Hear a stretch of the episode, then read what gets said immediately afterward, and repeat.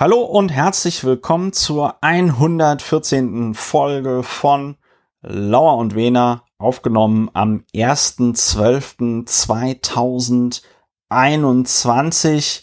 Lauer und Wehner, Deutschlands bester Podcast für virale Genomsequenzierung und Podcast zur Bewältigung der Gesamtsituation. Ich muss es ja eigentlich gar nicht mehr erklären, mache es aber trotzdem. Äh, es sieht so aus, wir haben noch immer Pandemie. Äh, die Pandemie hat jetzt noch mal mit der Omikron-Variante einen Gang höher geschaltet und äh, wir dürfen alle gespannt sein, was passiert.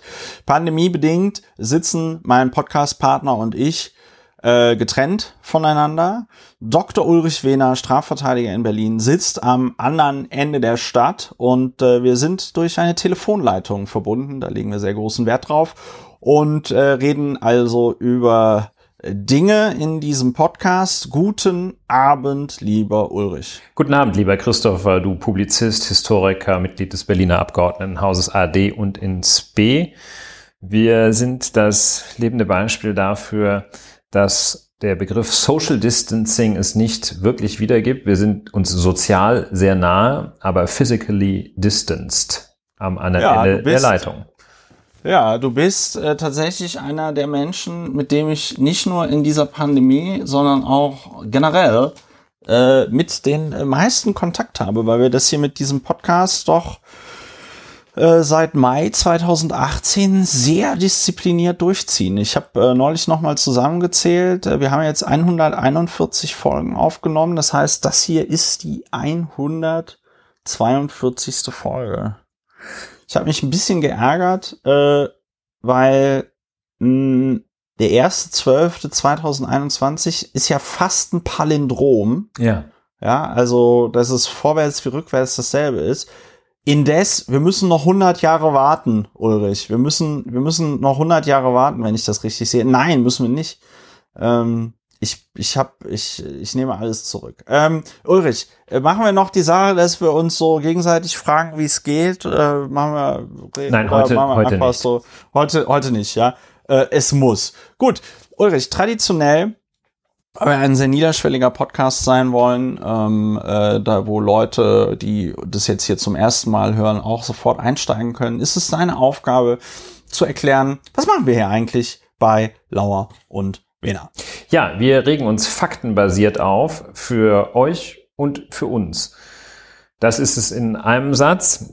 Etwas näher ausgeführt heißt das, dass wir die Gesamtsituation dadurch bewältigen, dass wir uns die Dinge anschauen, uns dann nicht gleich aufregen, sondern noch einmal schauen, was steckt denn dahinter? Was hat er oder sie denn wirklich gesagt? Und uns dann in der Art und Weise, die eine Emotionsregulation ermöglicht, aufregen. Faktenbasiertes Aufregen, die Methode durch das Bezeichnen und Uminterpretieren der Gegenwart mit der Gegenwart klarzukommen. Ja, heute kurz in wenigen Worten. Kurz und bündig. Ja, und manchmal kommentieren sich die Sachen von selbst. Das äh, werden wir auch äh, äh, heute sehen. Ähm, das Feedback der Woche fällt diese Woche aus. Wenn ihr Feedback ähm, habt, schickt es uns an kontakt.lauerundwener.de oder kommentiert direkt im Blogbeitrag zum Podcast oder schreibt uns auf dem Twitter-Kanal at Lauer und Wena eine sehr beliebte Kategorie in diesem Podcast so gut, dass man einen eigenen Podcast aus ihr machen könnte, was wir noch nicht tun, ähm, ist, worüber wir nicht reden. Was ist das? Ja, es gibt Dinge im Leben, die sind ganz, ganz schrecklich. Und schreckliche Dinge verbreiten sich, das ist ja mittlerweile auch bekannt, gerade in Zeiten des Internets.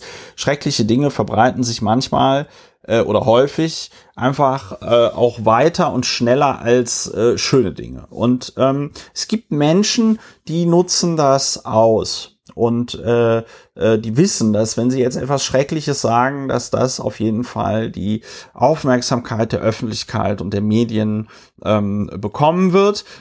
Allerdings, man muss, man darf da diesen Menschen nicht auf den Leim gehen, sondern muss dann quasi aktiv zu manchen Sachen schweigen. Und damit wir alle aktiv zu manchen Sachen schweigen können, ähm, reden wir hier einmal über die Dinge, über die wir nicht reden, äh, um dann für immer über sie schweigen zu können. Das äh, nennt man auch strategisches Schweigen. Das ist eine Kulturtechnik, die in Zeiten der sozialen Medien wichtiger ist denn je. Dazu, wie diese schöne Redewendung heißt. Würde ich gerne noch zwei kleine Punkte ergänzen. Das eine ist äh, der Hinweis, dass immer ein sehr schmaler Grad ist zwischen dem komplett stillen Schweigen und dem beredten Schweigen, das wir praktizieren.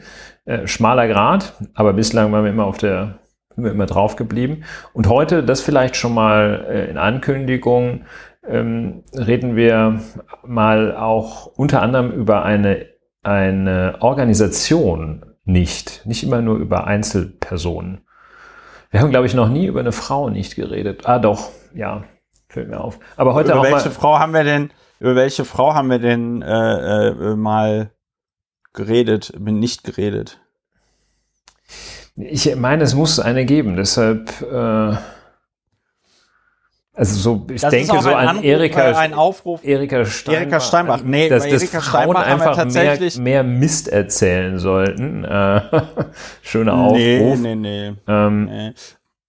Nee, Ich glaube halt. Müssen einfach, wir nochmal prüfen. Das ist aber, das ist aber jetzt ein interessantes Eichhörnchen und ich kann da an dieser Stelle sagen, ich glaube, der Grund, warum Frauen nicht, also wie, gut, wir haben äh, über Annalena Baerbock und über ihren, äh, über ihr Buch und so, da haben wir, da haben wir geredet, in, worüber wir nicht reden, aber wa warum Frauen nicht so krasse Sachen sagen, wie zum Beispiel Michael Kretschmer, wenn er sagt, ähm, äh, da müssen wir uns an diese Bilder gewöhnen, wenn da die Kinder im nassen Wald an der belarussischen aushalten. Grenze stehen. Das müssen wir Müssen wir aushalten, ja.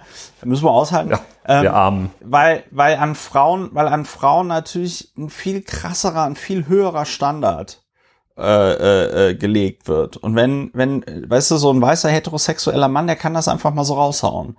Aber wenn eine Frau sowas raushaut, dann sagt man einfach so, "What?" So, und ähm, das ist, ich denke, that is that. Maybe. um's mal Ja, ganz ich, platt es fiel mir jetzt auch nur so am Rande ein, ähm, dass wir jedenfalls schon mal auf dem Weg zu einer einem, ein Institut, kann man sagen, über das wir reden, äh, über das wir nicht reden, besser gesagt. Das wollte ich nur kurz vorweg schicken. Ja, ja. Und wir fangen, wir fangen an. Wir fangen an. Äh, wir mit mit unserem, also ein ein Mann, der Friedrich Merz den äh, Titel Artist in Residence äh, abzuringen äh, droht.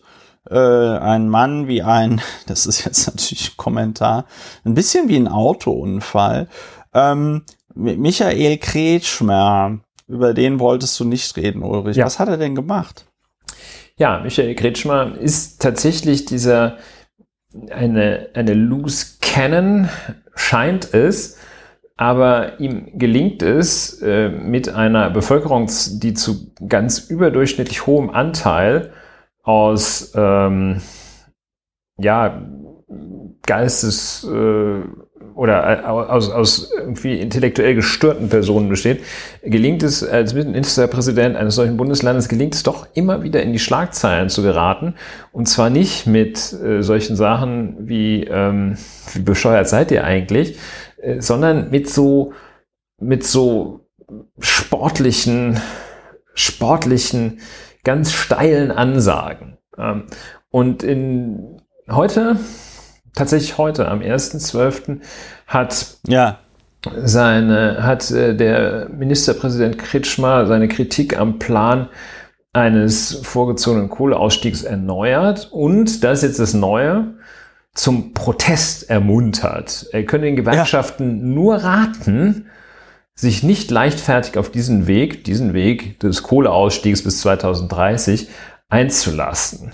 Und äh, er ja, ruft die Gewerkschaften zum Protest auf. Ähm, ja, einfach so, ne? einfach so aus der, aus der Lausitz heraus sozusagen. Einfach weil er da so ein paar Kohlereviere hat, die wahrscheinlich auf eine Art und Weise äh, dort Energie gewinnen, sage ich, sag ich mal äh, grob, die also völlig unökonomisch ist und einfach nur haut er das so raus. Ähm, so schafft es eben damit äh, notorisch zu werden und da können wir nicht wirklich drüber reden. Ja, also, also ich, man muss, man muss sagen, Michael Kretschmer, äh, wie du, ich glaube, du hast gesagt, Loose Can, mir fällt dazu noch ein Unguided Missile. Das ist das, auch nicht schlecht. Es ist, das ist das, die neuere es Variante. Ist das, es ist das, es ist dasselbe, aber mit noch mehr Karacho. Ist moderner. Ja. Ähm, äh, was ich daran, was ich daran so krass finde, ist, äh, dass es halt so äh, ich meine, die CDU hat ja immer gerne den Grünen vorgeworfen, die Grünen seien die Dagegenpartei, ja. Und ähm, ich glaube, der Jonas Scheible vom, vom Spiegel hatte das mal äh, auch getwittert rund, also im Bundestagswahlkampf, so nach dem Motto irgendwie, das Problem der Konservativen ist halt, dass sie für nichts mehr stehen und dass sie halt einfach gegen alles sind. Und wir haben hier ja die Situation, dass die neue Regierung äh, Rot-Grün-Gelb ähm, eben im Koalitionsvertrag formuliert hat, dass sie 2030 schon gerne aus der Kohle aussteigen würden mit dem großen Aber, wenn man bis dahin die erneuerbaren Energien so ausbaut, dass das geht. Was ja schon mal sportlich ist, weil wir sind jetzt äh, im Jahre 2021, bevor, bis die anfangen, da Mittel einzustellen im Haushalt, sind wir jetzt bei 2022, 2023, ja, und äh, dann brauchst du ja auch, sag ich mal, BauarbeiterInnen, HandwerkerInnen, die den ganzen Bums verbauen. Und äh, da ist es äh, schon so, dass da ja das große Fragezeichen ist, wo kommen die her? Jedenfalls, ähm, dass das ist ein großes Aber. Ja, also ich persönlich glaube nicht daran, dass der Kohleausstieg tatsächlich 2030 kommen wird. Aber gleichzeitig ist es natürlich auch ein schönes Ziel. Und dass der Michael Kretschmer, was der da macht, ist ja komplett unkonstruktiv. Ja, also er sagt ja nicht, ja, dann müssen wir aber noch mal darüber reden, dass, weiß ich nicht, Sachsen mehr Geld bekommt äh, für irgendwelche Umschulungsprojekte oder Infrastrukturprojekte oder sonst irgendwas, was ja total verständlich wäre, was ja Politiker äh, innen, genau, was ja Politiker innen in solchen Situationen eigentlich immer machen, dass sie halt sagen, ja, nö, klar, können wir machen, äh, aber dann äh, äh, brauchen wir mehr Geld. Ne? Also sicher können wir damit aufhören, aber dann brauchen wir mehr Geld. So und ähm, das finde ich halt, das finde ich halt krass. Und dann auch dieses, also wieder dieses Rumopfern. Ne? Also Kretschmer sagte, das ist eine DPA-Meldung. Kretschmer sagte, die Kohlekommission habe sich mit riesigem Aufwand geeinigt. Ähm, Klammer auf, der Aufwand war natürlich auch notwendig, weil sich die CDU so äh, ganz krass eben gegen einen früheren Kohleausstieg äh, gestellt hat. Dann, dann wird hier zitiert, ich finde nicht in Ordnung, dass jetzt einseitig von Seiten der Politik dieser Kompromiss aufgebrochen wird. Den Gewerkschaften riet er, wenn sie etwas erreichen wollen, dann müssen sie diesen Vertrauensbruch, der mit diesem Koalitionsvertrag verbunden ist, immer wieder betonen. Also Vertrauensbruch, ja. Und dann, und da sieht man auch einfach, dass Michael Kretschmer kein guter Politiker ist, dass ihm auch einfach die Fantasie fehlt. Die Schaffung tausender guter Ersatzarbeitsplätze gelinge nicht binnen fünf bis acht Jahren. Dafür brauche man mehr Zeit, sagte Kretschmer. Doi, also äh, ich bin mir fast sicher, dass jeder Kohlekumpel in der Lage wäre, so eine fucking Solaranlage zu montieren. Und ich bin mir ziemlich sicher, dass äh, so eine fucking Solaranlage zu montieren auch deutlich ähm, unanstrengender ist, als äh, da im Tagebau zu arbeiten? Oder haben die da in Sachsen sogar noch tatsächlich ähm, jetzt hätte ich Tiefbau gesagt, oh, aber haben die da tatsächlich ist, noch Tagebau. haben die da ja, ne, so okay. Ähm, also, dass sich der Kretschmer nicht vorstellen kann, dass durch einen massiven Ausbau der Solar- und Windenergie es nochmal zu einem Jobboom kommt, ja, auch gerade bei, sag ich mal, Job, also gerade bei Jobs, die jetzt vielleicht nicht so eine wahnsinnig krasse Qualifikation erfordern, ja, ähm, die jungen Leute heutzutage würden sagen, der Typ ist total lost. Ja. Ja, also. Und also ich finde das auch, also diese, diese äh, Tagebau oder äh, Untertagebau sogar, also der Steinkohleabbau, das ist ja auch so ein Fetisch der Politik. Ähm, und das fände ich tatsächlich auch mal interessant zu verstehen, wie es zu diesem zu dieser Fetischbildung kommt. Ähm, es ist ja wahrscheinlich nicht die unmittelbare Wählerschaft, ähm, die er natürlich dann gerne mitnimmt, sondern es ist äh, ja wahrscheinlich mehr, dass dieser, dieses Insistieren auf den Tagebau äh, einer breiten Klientel entspricht. Es leuchtet mir nicht ein. Also die Sozialdemokraten haben ja auch irgendwie bis, äh, bis hart an die Gegenwart äh, da, also Bergmanns Kapellen abgefeiert, als würden sie als ja. würden sie Symphonien die spielen jetzt spielen. noch die spielen jetzt noch auf dem Parteitag und also das ist das verstehe ich ja so als eine gewisse Tradition, aber wie schwer denen das gefallen ist, dann diese Industrie, auch nachdem sie komplett äh, aus der Zeit gefallen war, sich davon zu verabschieden. Das, äh, ja, das, was Herr Kretschmer heute noch nicht äh, zu tun in der Lage ist. Ja, es ist also schon, schon erschreckend und ich finde in der Tat ein ganz wichtiger Punkt könnte fast die Überleitung zum nächsten äh, Verschwiegenen ja. sein, Beschwiegenen sein. Diese, dieses aktuelle Umschwenken oder diese aktuelle verharren in rein destruktiven Aussagen. Also quasi, ja. man möchte fast ja. meinen, sie wollten sich als Alternative anbieten. für die Alternative anbieten. Ja, äh, müssen, Alternative man muss, man muss für die Alternative. Sie sind natürlich momentan auch nicht gerade in einer Phase, wo man so richtig voller Selbstbewusstsein neue Ideen ja. am laufenden Meter äh, frei von der, ja. von der christlich-demokratischen Leber wegballert. Ähm, naja, das ist schwer, aber, äh, aber, aber sie machen es auch schlecht. Aber, aber hatten wir nicht in diesem Podcast sogar mal darüber geredet oder am Telefon, dass jetzt die, dass jetzt die Mitglieder der CDU-CSU-Fraktion erstmal lernen müssen, wie man kleine Anfragen schreibt, weil sie das in den letzten 16 Jahren nie gemacht haben. Ja, ja, das, äh, äh, ja, das ja. hatte doch einer gesagt. Ähm. Ja, ja, ja. Ähm, aber nochmal, ja. aber, aber nochmal, um zu zeigen, wie, wie, wie beschränkt der Kretschmer da auch wirklich ist. Man könnte schon fast sagen, dumm, ja.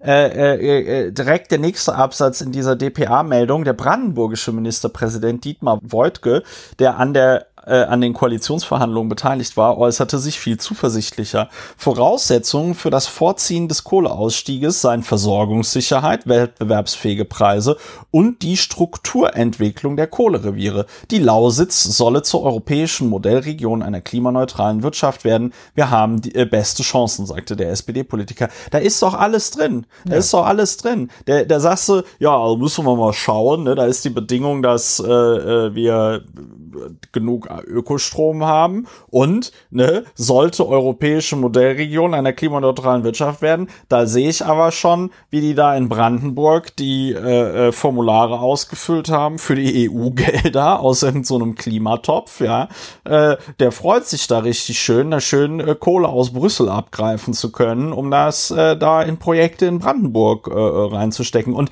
ist ja auch richtig. Und dass der Kretschmer der, also wie, wie du, du sagtest es vorhin so destruktiv, ne? Dass der nicht, und vor allen Dingen, man muss es, das muss man sich ja auf der Zunge zergehen lassen, mhm. dass ein CDU-Politiker jetzt auf einmal äh, den Schulterschluss mit den Gewerkschaften sucht. Ja, also das ist ja, äh, ich hatte die, ich, aber vielleicht habe ich, ist das auch eine Fehlwahrnehmung, aber ich hatte die CDU jetzt nie so als die Partei in Erinnerung, die da äh, ja geschlossen zu den äh, äh, zu den Gewerkschaften stehen. Ja, ich glaube, das ist so, ich kann mir ziemlich genau vorstellen, ich weiß einfach, wie Michael Kretschmer, als er diesen Gedanken fasste und dann im Begriff war, ihn auszusprechen, wie er sich selber vor dem Spiegel stehend auf die Schulter klopfte und das wahnsinnig originell fand und das den totalen Knaller fand, dass er dann dieses etwas paradox anmutende praktiziert und, auch, und die Gewerkschaften ermuntert zur Gegenwehr, wie er sich förmlich selber abfeiert für diesen Gedanken. Das weiß ich genau, ich habe da meine Quellen. Ja, also es ist auf jeden Fall, es ist auf jeden Fall wirklich ähm, und auch unwirklich. Es ist einfach, ja, man bleibt, man bleibt sprachlos zurück, weil man sich einfach fragt, wofür ist denn dieser Mann bitte äh, Ministerpräsident?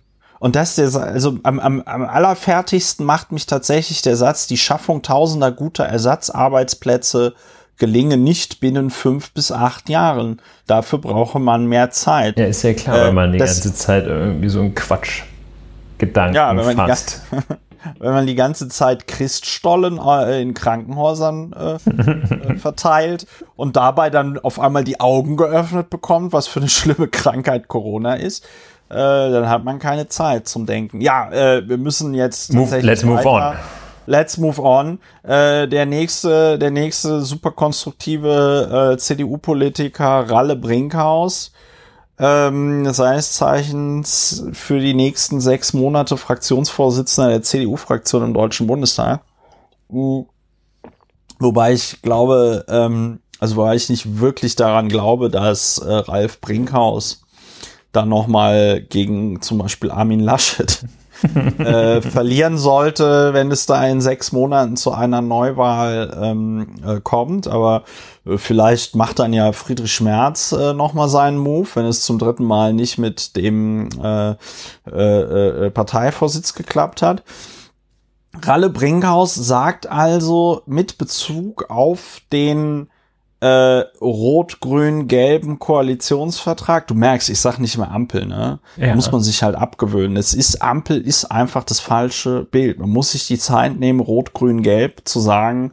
Man muss die schon auch in der Reihenfolge nennen, äh, äh, wie, wie ist das Ergebnis diktiert. So, also Ralf Brinkhaus sagt, gefragt zum Thema was jetzt die Union in einem Koalitionsvertrag oder in einer Koalition anders gemacht hätte, sagt er den in Marmor zu meißelnden Satz, Nee, man sollte den nicht in Marmor meißeln, es sei denn, man hat vor, diesen Marmor dann direkt wieder irgendwie, weiß ich nicht, in, in die Tonne zu kloppen. In die, ins Meer zu werfen, in den, in den Mariannengraben oder so, ja. ja. Ähm, wir hätten sicherlich nicht diese brutale Offenheit im Bereich Migration gehabt.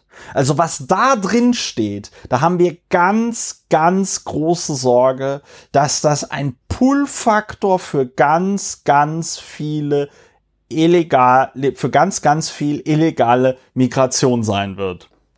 Ja. Vielleicht noch bei der Migration wertet, wertet sei der schon, Koalitionsvertrag ja. sicherlich ganz, ganz, ganz weit links. So geht es dann in dem Zitat, das ja. ich gefunden habe, weiter. Ja, ja. Ja. Also ähm, erst einmal der Preis für die meisten. Ja, äh, in der Tat. Kurz zuvor möchte ich noch den Preis für die meisten Ganze äh, in einem ja. äh, die meisten Ganze in einem Redefluss sagen, äh, verleihen. Das hat er ganz toll gemacht. Das ist ganz, ganz, ganz toll gemacht. Und das ist so ein bisschen, ich weiß nicht, ob er da gerade den Tag der einfachen Sprache gefeiert hat oder was da los war. Das ist, äh, das ist ganz, ganz doof, was der da gesagt hat. Ja, erklärt sich was von selbst. Ne? Also. Ja, nachdem wir letzte Woche, nachdem wir letzte Woche über die Genfer Geflüchtetenkonvention gesprochen haben, erklärt es sich fast von selbst. Ähm, man muss aber an dieser Stelle sagen, auch hier äh, zeigt sich wieder die CDU von ihrem äh, von, von, mit ihrem unschönen Gesicht äh, als äh, Dagegenpartei, ja, ähm, weil was steht denn im Koalitionsvertrag drinne? Äh, Im Koalitionsvertrag steht einmal drinne, dass es gibt so eine Stichtaglösung. Äh, Regelung, dass Menschen, die in Deutschland sind, ohne äh, Aufenthaltstitel die Möglichkeit haben, ich glaube, ein Jahr lang nachzubessern, indem sie zum Beispiel einen Job vorweisen. Ja. Äh, was steht noch drin? Dass du in Deutschland eine Aufenthaltserlaubnis bekommst, nicht nur, wenn du jetzt irgendwie Programmierer bist und sagst hier, ich habe jetzt einen Arbeitsplatz bei Siemens, um da die neue Schummelsoftware für den VW zu programmieren, sondern äh, dass du eben auch schon eine Aufenthaltsgenehmigung bekommst, wenn du zum Beispiel von irgendeinem weiß ich nicht, Elektroinstallationsbetrieb äh, äh, äh, genommen wirst oder so. Ja, ja oder vielleicht ähm, auch im Pflegebereich.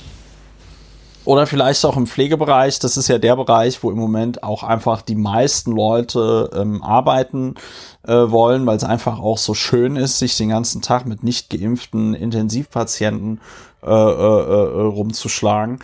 Ähm, also äh, das, was da drin steht im Koalitionsvertrag, ist das, was man dann, glaube ich, in den Medien so schön als Paradigmenwechsel bezeichnet, ja, weil es eben einfach darum geht, äh, dass zum Beispiel nicht mehr diese, diese Dinge passieren, dass ein, weiß ich nicht, äh, junger Mann der mit äh, fünf Jahren aus Afghanistan nach Deutschland gekommen ist, hier subsidiären Schutz hatte, irgendwo in der Oberpfalz lebt, dort eine Ausbildung zum Schreiner gemacht hat, äh, von allen im Dorf abgöttisch geliebt wird, insbesondere von seinem Chef, weil er der pünktlichste Mitarbeiter ist.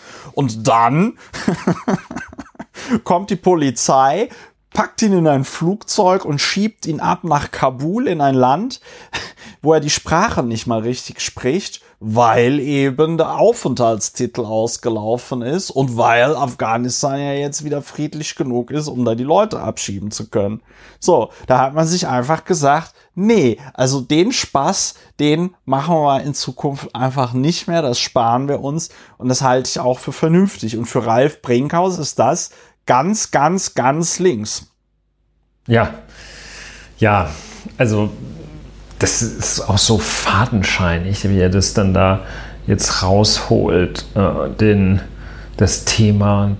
Es, es ist doch, die, die Republik ist doch, war schon in weiten Teilen weiter und mit diesem Wahlergebnis sind wirklich alle weiter, äh, außer Ralf Brinkhaus und seinen Kumpels und Kumpelinnen.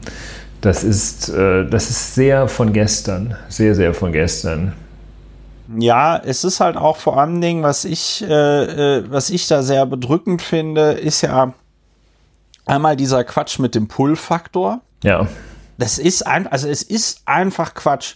Die Idee, dass also irgendjemand gerne das Land verlässt, in dem er lebt, um dann irgendwelchen Schleppern Tausende von Dollar in die Hand zu drücken, äh, damit sie ihn dann in einem, weiß ich nicht, luftdichten Kühltransporter über die Grenze fahren und vergessen, damit man in dem Laster erstickt, ja.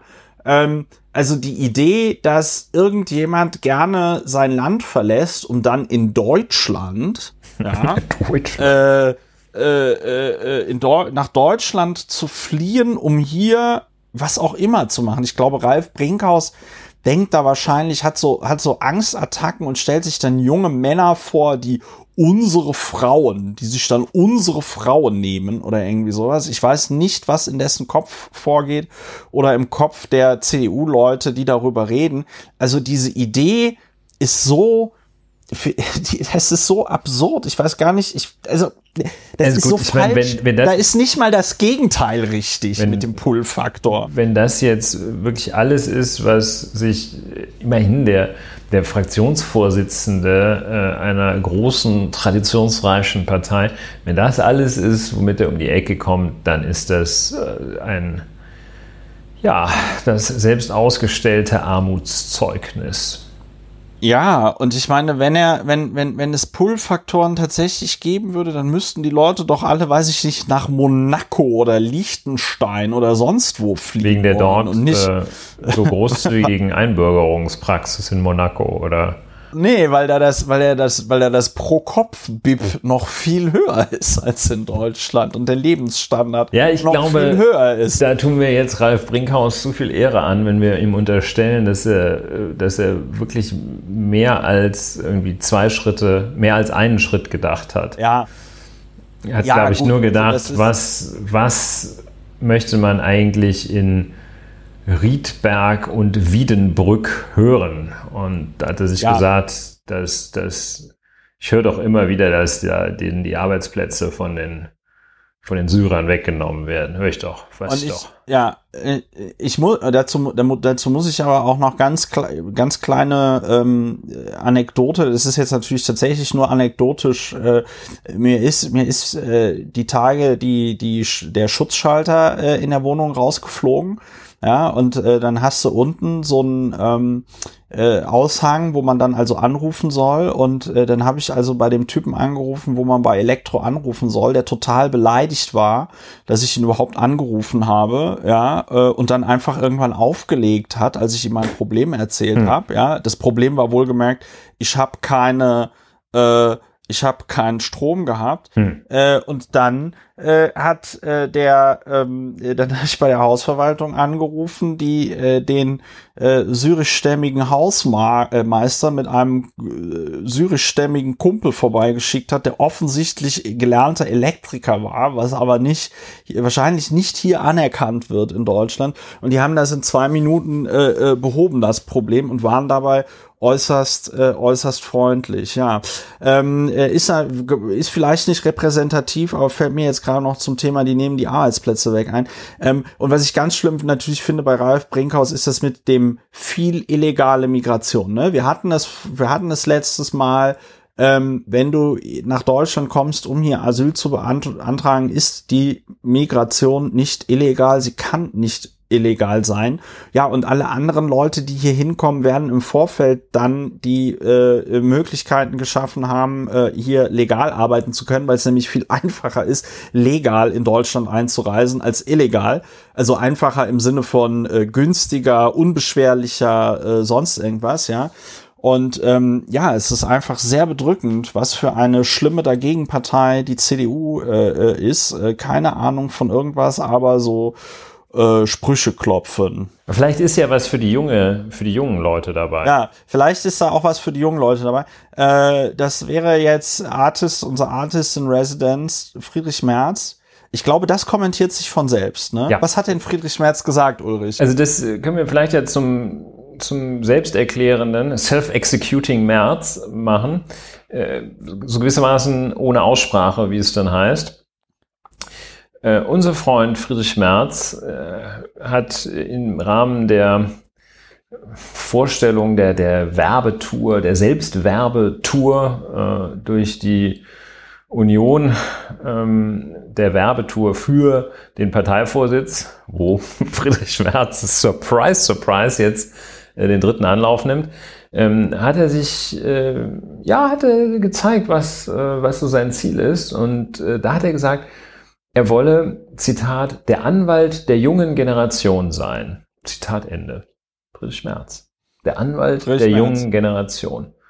Böse, böse Zungen sagen, was ist eigentlich absurder an diesem Satz, dass er für die junge Generation da sein will oder dass er Anwalt sein will. Aber gut, das ist. Ja, naja. Es ist, äh, es ist, es lässt einen, wenn man, wenn man es nicht besser wüsste, würde es einen sprachlos zurücklassen. ja, Aber wir müssen Friedrich Merz digitaler ist man ja, äh, bei Friedrich Merz, äh, Friedrich Merz ist man ja schon einiges gewohnt. Und ähm, ja, da fällt einem echt nichts mehr zu ein. Anwalt der jungen Generation.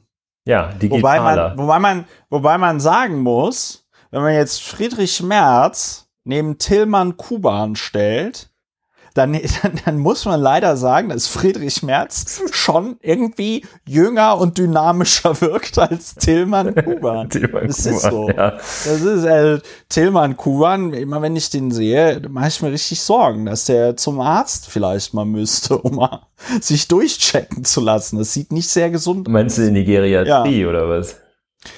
Ja, zum Beispiel, dass Hm. man sich vielleicht auch schon mal, dass er sich vielleicht auch schon mal einen schönen Platz im Altenheim aussucht. Ja. Ja, also ein bisschen, Ja. bisschen selbstständig ist er ja wahrscheinlich noch. Nun ja. Ich finde, aber, Mhm. aber, aber ich finde, eine Sache muss man schon noch dazu sagen, obwohl wir ja nicht darüber reden, aber ich finde, Friedrich Merz ist halt echt einfach ein super, super, super geiles Beispiel. Äh, Ralle Brinkhaus würde sagen, ein ganz, ganz, ganz, Ganz. ganz, tolles Beispiel äh, für den Dunning-Kruger-Effekt. ne? Also der Dunning-Kruger-Effekt, wonach Leute, die von etwas keine Ahnung haben, äh, erstmal ihre eigenen Fähigkeiten auf dem Gebiet, von dem sie keine Ahnung haben, kolossal überschätzen und dann gleichzeitig, und das ist das noch betrüblichere, dass, dass sie gleichzeitig nicht in der Lage sind, die ähm, äh, Fähigkeiten von Koryphäen auf diesem Gebiet anzuerkennen, weil sie eben keine Ahnung von dem Gebiet haben. Ne? Also wenn du keine Ahnung von ähm, von von von äh, Reaktortechnik hast, ja, dann dann weißt du nicht, wie schwierig das ist, ein Atomkraftwerk zu bedienen. Ja, und ähm, du, du kannst auch nicht einschätzen, äh, wie gut oder wie schlecht dieser Ingenieur oder diese Ingenieurin äh, ist, die da gerade vor dir sitzt und dir etwas dazu erklärt, wie diese Atomkraftwerke funktionieren und worauf man da achten muss. Ja, ganz, ganz bitter. Und ich glaube, Friedrich Merz ist da ganz weit vorne beim Dunning-Kruger-Effekt, ja, wenn er sagt, äh, er möchte der der Anwalt der jungen Generation sein. Ich meine, man muss, man muss damit, man muss dazu noch mal sagen, mit Annalena Baerbock, ja, wird jetzt ein Millennial oder eine Millennial äh, Bundesaußenministerin. Ja, das. Ähm ja, ja, 1980 ja. geboren. Und also, dass er dann jetzt sagt, wen will er, wessen Anwalt, wessen Anwalt will er dann, will er denn dann sein? Der Generation Z von Luisa Neubauer oder was? ja, müssen wir, mal, müssen wir Luisa mal fragen, ob sie sich da ordentlich äh, vertreten fühlt durch den ja. Kollegen Merz. Ja, äh, sehr schön. Ähm, er ja ist in äh, einer der letzten Folgen aufgetreten mit äh, seiner Äußerung aus Ende Oktober, dass Corona vorbei ist.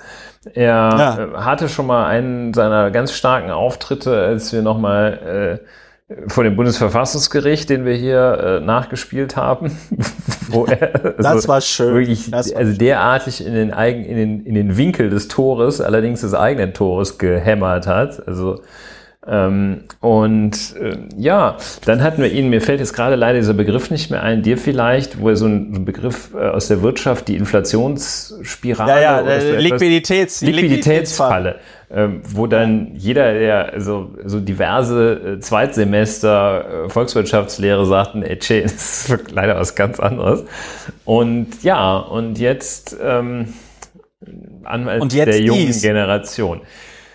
Ja. Wie macht er Schwierig. das? Wie macht er das? Ja, Dunning-Kruger, Dunning-Kruger, der ist sich, das ist, du kannst, du kannst so wie der Friedrich Merz drauf ist, so kannst du nur drauf sein, wenn du wirklich zu 180 Prozent davon überzeugt bist, dass du der aller geilste Typ bist, der jemals seine Füße auf das Antlitz der Erde gestellt hat. Ja. ja. Der steht, der steht morgens auf und wahrscheinlich denkt er sich sogar, dass er äh, äh, der, der, der ja, dass er vielleicht denkt er auch, dass er Jesus Christus ist. Ich weiß es nicht, aber du kannst, du kannst in dieser Frequenz diese Klopper nur raushauen, wenn du wirklich ganz, ganz, ganz fest davon überzeugt bist, dass das alles so, wie du das sagst, stimmt.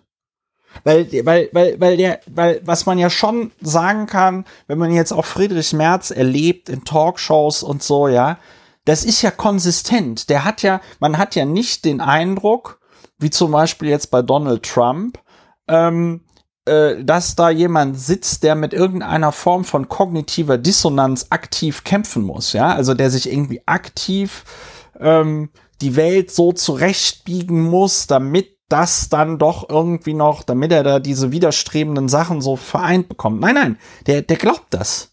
Der ist da, der, das ist, das ist krass. Das ist krass. Einmal so von sich überzeugt sein, wie Friedrich Merz vollkommen ohne Grund von sich überzeugt ist. Das ist tatsächlich eins meiner Ziele. Ja. Wahnsinn. Ein, ein, ein Phänomen. El Fenomeno, der Friedrich.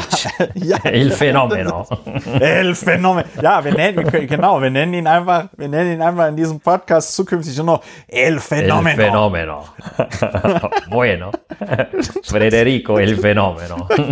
El Phänomeno. Das ist echt, also das ist der, der März, das ist, ähm, das, Ja, irgendwie brauchen wir ihn ja auch, ne? Also irgendwie brauchen wir ihn. Ja, das ist- das ist, schade, wenn wenn, er in der Versenkung verschwende, wenn er nicht, das mit, nicht noch ein paar Mal Ja. antreten würde, zum Beispiel. das ist, das ist mit uns und Friedrich Merz ist es wie mit Batman und dem Joker. Die wüssten auch nicht, was sie ohne den anderen äh, machen sollten. Ja. Das- Vielleicht ist es auch ist Zeit, mal Fall Danke wahr. zu sagen. Ja, aber das noch ist- nicht. Dieser, oh, ich finde schon, dass wir uns an dieser Stelle auch einfach mal Ganz, ganz Merz, viel Danke. Äh, ganz, ganz viel Danke, lieber Friedrich Merz. Er hat ja sich auch tatsächlich im Jahr 2018, also in dem Jahr, wo wir angefangen haben, äh, noch äh, zu podcasten, hat er sich ja dann auch dazu entschlossen, äh, ähm, äh, wieder Politik zu machen. Ne? Ja. Das ist äh, Gott ja, sei Dank. Gott sei Dank. Was, was würden wir God nur, bless you. also man müsste mal, vielleicht hat ja ein Hörer oder eine Hörerin mal die Muße, sich ähm, auszurechnen, ähm, uns auszurechnen, wie viele Minuten und Stunden wir in diesem Podcast schon über Friedrich Merz geredet haben. Das ist selbstkritisch, muss man dazu sagen. Das ist natürlich auch in einer gewissen Art und Weise eine Obsession von uns. Ja, es ist ein bisschen Muss das, man fairerweise sagen. Frank Castorf für die Schaubühne war. Ja, vielleicht äh, sollten wir da nochmal dran arbeiten an diesem Vergleich. Äh, jedenfalls, Ja. ähm, Volksbühne. äh, ja, Entschuldigung, Volksbühne.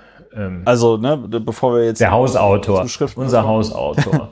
unser Hausauto. So, ähm, Einen haben aber, wir noch. den, einen haben wir. aber den Vogel, den Vogel abgeschossen in vielerlei Hinsicht hat das äh, äußerst beliebte IFO-Institut. Das hat nämlich etwas festgestellt. ja, also, also Äh, wofür, also ich, ich muss sagen, dass da ga- ganz, ganz harter Anwärter auf den Wirtschaftsnobelpreis nächstes Jahr, würde ich sagen, für diesen, für diesen Zusammenhang, den sie dort entdeckt haben. auch die Fields-Medaille für äh, besondere Verdienste auf dem Gebiet der Mathematik ist in Reichweite für den äh, Großrechner des IFO-Institutes. Äh, Das IFO-Institut hat etwas ganz Erschreckendes herausgefunden und äh, auch überraschend. Ne? Also das müssen sich viele gar nicht so beschweren, die jetzt gerade hier den Gürtel enger schnallen wollen. Ähm, man sagt immer, die Reichen haben auch in schlechten Zeiten dicke Backen. Das stimmt gar nicht. Inflation, so das IFO-Institut, trifft aktuell Reiche stärker als Arme. Das ist tatsächlich die Überschrift äh, der eigenen Pressemitteilung des IFO-Instituts. Also Inflation trifft aktuell Reiche stärker als Arme. Was ist da los? fragt man sich. Wie kommen die darauf? Und sie haben tatsächlich, präsentieren sie eine sehr überzeugende, eine, eine Rechnung, die besagt, der Preis des Warenkorbs, wir wissen ja, die Inflation wird immer nach so einem fiktiven Warenkorb berechnet, äh, wo man sagt, äh, das brauchen die Leute, da sind auch noch so ein bisschen altertümliche Sachen drin ähm, und ein paar moderne, das brauchen die Leute und es wird immer dann äh, tatsächlich der Preis ermittelt für die einzelnen Bestandteile des Warenkorbs. Und dann wird geschaut, kostet er eigentlich mehr oder weniger als im letzten Jahr dieser Waren, diese diese Zusammensetzung, Zusammenstellung bestimmter Waren. Jedenfalls, dieser Warenkorb war äh, für einen Haushalt mit einem monatlichen Nettoeinkommen über 5000 Euro im Oktober um 4,8 Prozent höher als im Vorjahr. Da fließen schon erste Tränen. Bei Haushalten, Ja, ja, ja, die weniger als 1300 Euro verdienen, war die Rate mit 4,0 Prozent deutlich niedriger. Hör mal, ich habe mich jetzt, glaube ich, verhört. Was war, also, was war jetzt was? Bei den Reichen war es 4, was? 4,8. Die müssen jetzt 4,8 für das, was sie so Ja. monatlich einkaufen, Ja, müssen ja, ja, die ja. 4,8 Prozent mehr zahlen. Und, aber wenn weniger als 1300, weniger als 1300 Euro, das ist schon wirklich hart, ne? Netto? Ähm, Netto? Das steht hier nicht. Ähm, ich, äh, ich gehe davon aus netto, ja, ja. Also die 5000, äh, 5000 netto, da steigt es um 4,8 Prozent. Äh, bei 1300 netto nur um 4,0 Prozent. Ähm, 1,3 netto ist ziemlich hart. Ja. äh, brutto noch härter, aber ähm, so, was ist passiert? Ähm, natürlich äh, ähm, sind die Ausgaben, oder das heißt natürlich, also äh, Hintergrund ist, dass die Ausgaben des äh, Haushalts mit einem hohen Nettoeinkommen ähm, Dinge umfassen, die äh, teurer werden, ebenso wie die äh, des Haushalts mit einem sehr niedrigen Einkommen. Nur dass der äh, Haushalt mit dem hohen Nettoeinkommen von Sachen, die besonders viel teurer geworden sind, ganz, ganz viel teurer geworden sind, wie Ralf Brinkhaus sagen wird, noch mehr verbrauchen.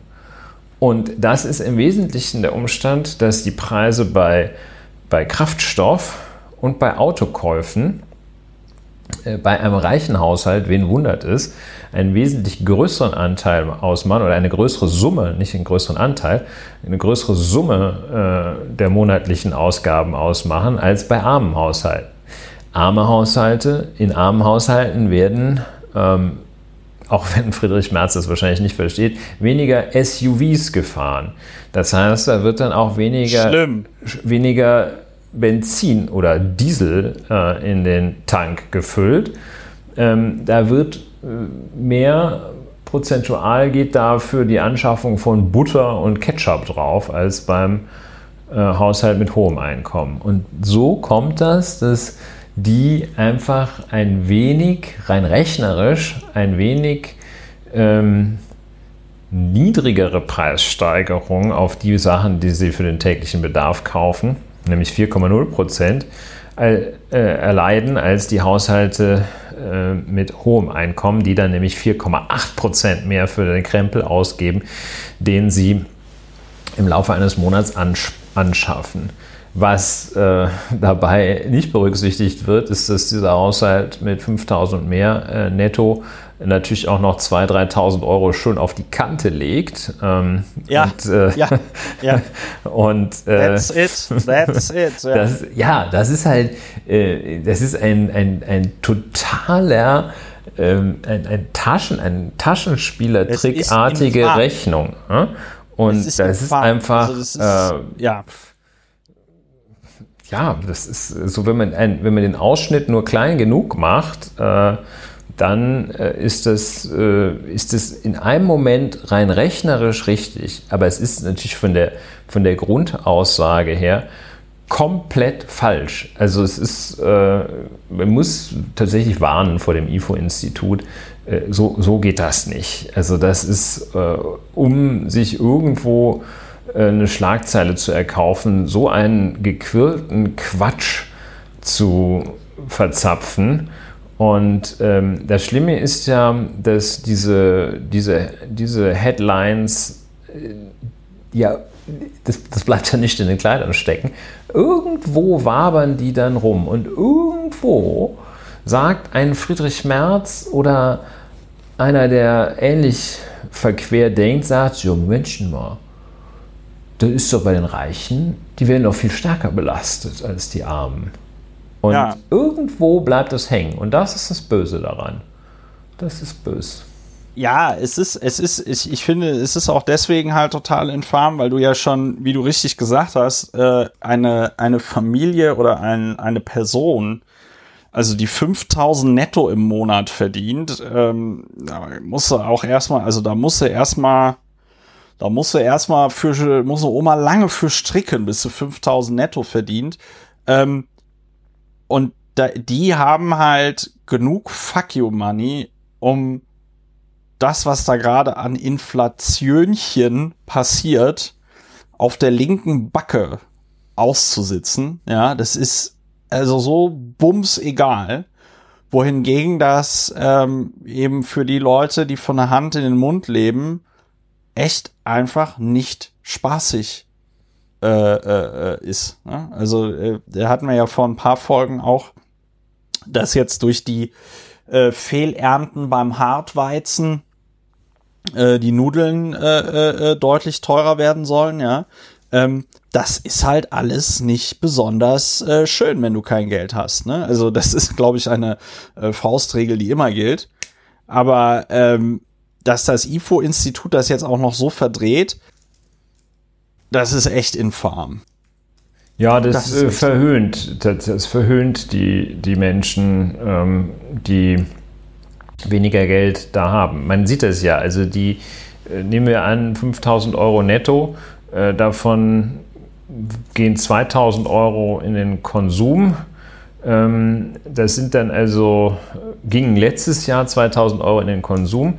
Das sind dann äh, jetzt, sind daraus geworden plus 4,8 Prozent. Ähm, das Rechne sind dann, fünf. sagen wir mal fünf.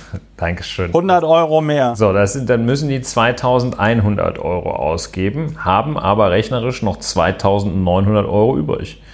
Ähm, ja.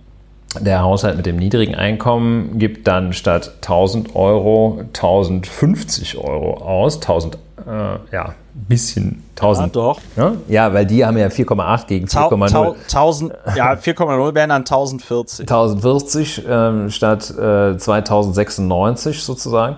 Ähm, und dazu sagen, boah, das trifft die doch gar nicht so sehr, äh, wie die mit der vielen Knete. Ja, das ist natürlich. Ähm, ja, das ist, das ist zynisch. Ne? Das, das, äh, ja. ja, müssen wir sagen, also äh, IFO-Institut kommt hier nicht mehr ins Haus. Und ja, die haben es irgendwie geschafft, äh, äh, doch relativ breit diesen Mumpitz verbreitet zu kriegen. Das äh, ja, also ich nehme mal an, ich nehme mal an, weil die Welt ist wahrscheinlich sofort drauf aufgesprungen. Die machen ja auch mit dem IFO-Institut gemeinsam Veranstaltungen, ja. Äh, ich sag mal, dieses, ähm, dieses ihr Geld ist in Gefahr Ding kommt ja, sag ich mal, bei dieser, ja, ich weiß gar nicht, wie man das nennen soll, aber kommt halt bei so einer gewissen Schicht von Menschen einfach auch total gut an. Ja, gut, das kommt den halt ganzen Tag, die sitzen den ganzen Tag in ihrem Reihenhaus und haben halt größte Panik davor, dass sie demnächst ihr Reihenhaus dann los sind, weil, weiß ich nicht, äh, große, große Unglücke passieren. Und also, ja, es ist, äh, es ist, und es zeigt auch irgendwie wieder, es fehlt auch im Journalismus eine solide wirtschaftliche Grundbildung. Ja. Dass dann jemand sagt, so wie wir das jetzt gerade machen, äh, aber Moment mal, das ist doch totaler Quatsch. Ja, wahrscheinlich das kommt irgendwann einer Quatsch. noch und sagt, die, die, die nichts haben, die können doch glücklich sein, können nichts verlieren. Ne? Also ja, so, genau. so ist es im sollen Grunde sich mal nicht so an, Die sollen sich mal nicht so anstellen. Da kann man denen auch nicht den SUV klauen, wenn sie kein SUV haben. Ja. Glück gehabt, ja. ne? Wenn sie, ja. wenn sie kein Brot haben, sollen sie Kuchen essen. Sollen sie doch mal ein bisschen dankbar sein. Auch. Gut.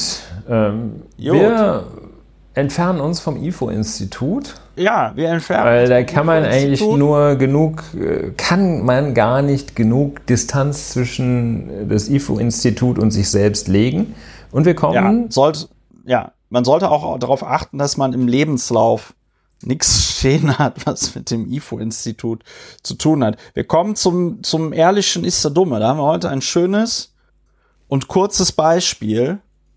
Äh, diesmal, ich bin mir gar nicht sicher, ob es heute tatsächlich, ob heute tatsächlich der Ehrliche der Dumme ist. Ähm, wir reden über Südafrika ganz kurz. Südafrika äh, kämpft im Moment mit einem doch etwas äh, stärkeren Ausbruch der sogenannten oder nicht der sogenannten, sondern sie wird tatsächlich so genannt, der Omikron-Variante, also der neuesten, der neuesten Schöpfung aus dem Hause Corona. Ähm, und äh, die äh, Südafrikaner sind der ganzen Sache dadurch auf die Schliche gekommen, dass sie einfach, so wie das jedes vernünftige Land auf der Welt machen würde, aber leider zum Beispiel, wenn ich es richtig verstanden habe, Deutschland noch immer nicht in dieser ähm, Fülle tut, wie man es machen müsste. Die haben halt einfach, nachdem sie gemerkt haben, oh, da explodieren aber gerade die Corona-Zahlen, äh, haben die mal einfach angefangen, äh, das Genom äh, zu sequenzieren und siehe da, sie haben also festgestellt, uiuiuiui, das ist ja das ist ja eine, das ist ja eine Variante mit ganz vielen, vielen Mutationen und dann setzt sich eine Maschinerie in Bewegung, wo ich sagen muss, erstmal nicht schlecht. Da hat man aus, äh, sag ich mal, Wuhan und so gelernt, nämlich, dass äh, die Europäische Union zum Beispiel gesagt hat, hier, äh, äh, wir schließen jetzt erstmal die Flughäfen für Südafrika und äh, die Länder in der Umgebung. Dann hat sich aber jetzt relativ schnell rausgestellt, dass äh, diese Omikron-Variante auch in Europa grassierte oder grassiert und äh, es also gut sein könnte, dass die Omikron-Variante eben aus äh, Europa irgendwo kommt und eben nicht aus ähm, eben nicht aus Südafrika. Ja. Ja. Und äh, jetzt haben die also sich die Arbeit gemacht, alles vollkommen vorbildlich gemacht und werden dafür belohnt mit äh, weltweiter Ächtung. Ähm, die Rheinpost hat da heute in dem Zusammenhang tatsächlich den Vogel abgeschossen, weil sie auf ihrer Titelseite die Schlagzeile hatten, äh, die Schlagzeile hatten, äh, jetzt, also so sinngemäß, ich krieg's gar nicht mehr zusammen, äh, jetzt ist die Afrika-Variante auch bei uns und äh, ein Symbolbild mit so zwei, zwei schwarzen Frauen noch auf dem, ja. auf dem Titelblatt. Ja. Äh, also Wahnsinn. Ja, da ähm, ein paar Ergänzungen, Anmerkungen, Anregungen. ähm, zum einen, äh, warum sagen wir der Ehrliche, warum hat es das in die Rubrik Der Ehrliche ist der Dumme geschafft? Nochmal äh, kurz. Äh, Südafrika, der Ehrliche in diesem Fall, äh, und äh, hebt den Finger und warnt die Welt vor der neuen Variante. Und äh, gleichzeitig der Dumme, weil daraufhin alle Welt Südafrika isolieren möchte und die Rheinpost da sogar äh, schwarze Menschen zeigt, äh, die vermeintlich also Omikron verbreiten.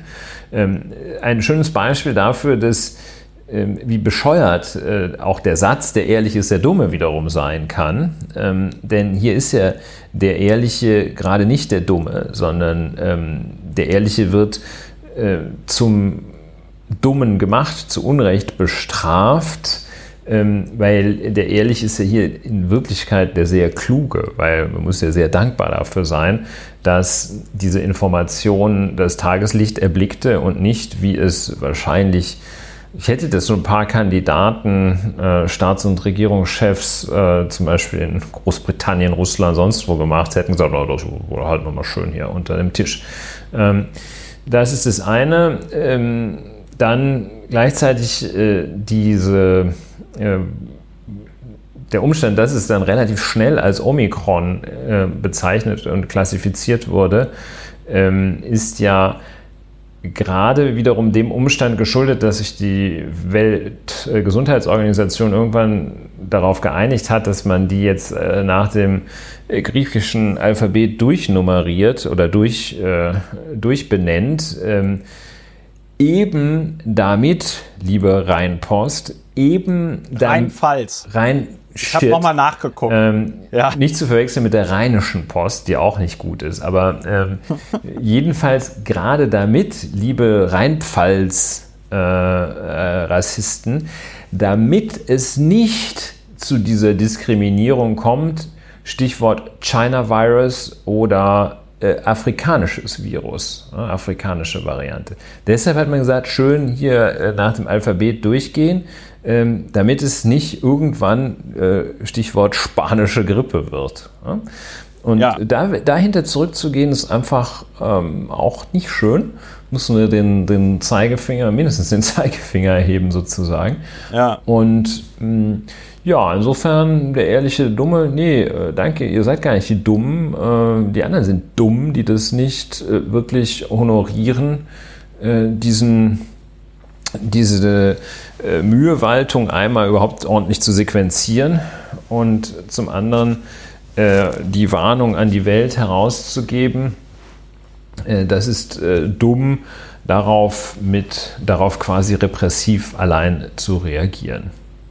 Ja, ich habe das Bild noch mal rausgesucht. Das ist die, es war die Rheinpfalz am Sonntag. Ja, das Virus, das Virus aus Afrika ist bei uns. Ja, ähm, und dann also ein Symbolbild, wo du äh, ja da irgendwie so äh, zwei schwarze Frauen, ein Mädchen, eine Frau siehst, die da aus einem Zug oder einem Bus gucken zu gucken scheinen oder ist das vielleicht ein Fenster? I don't know, aber es ist wirklich, äh, es ist wirklich ähm, Ralf Brinkhaus-artig.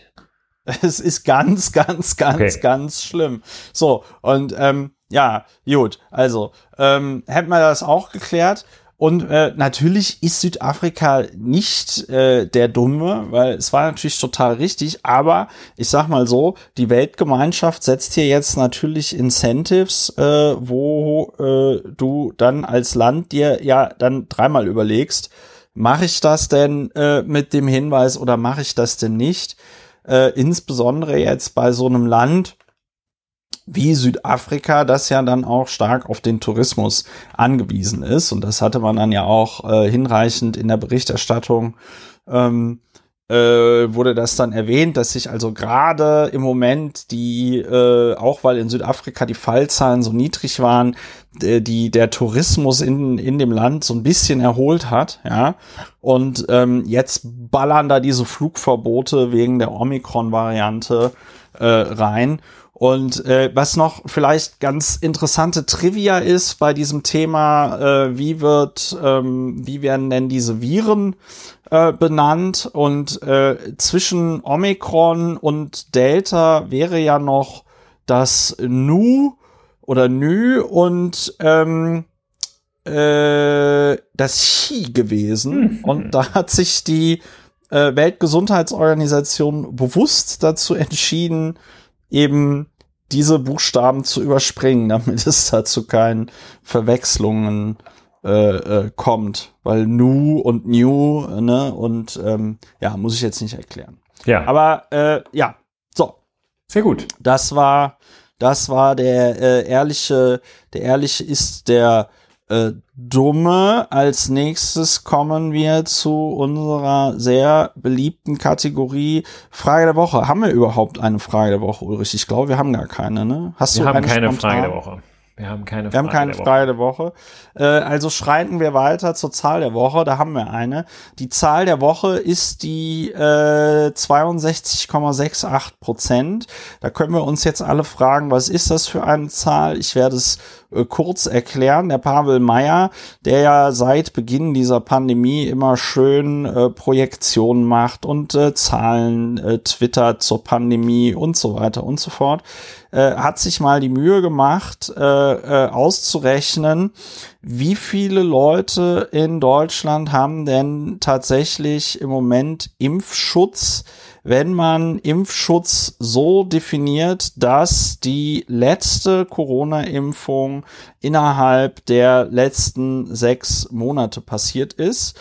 Und da ist Deutschland dann bei äh, 62,68 äh, Prozent. Und das finde ich ganz wichtig, insbesondere nochmal, ähm, also dann auch diesen Hinweis darauf, dass ich meine, gut, das ist ja jetzt auch durch die Booster und so hinreichend ähm, in der öffentlichen Diskussion, aber ich finde, man sollte auch nochmal ähm, da deutlicher darauf hinweisen, auch in der Berichterstattung, auch bei den Statistiken der Länder, weil es bringt nichts, sich irgendwie darüber zu freuen, dass man eine vermeintlich hohe Impfquote hat, wenn der Impfschutz bei diesen Leuten aufgrund des zeitlichen Verlaufes nicht mehr so gut ist.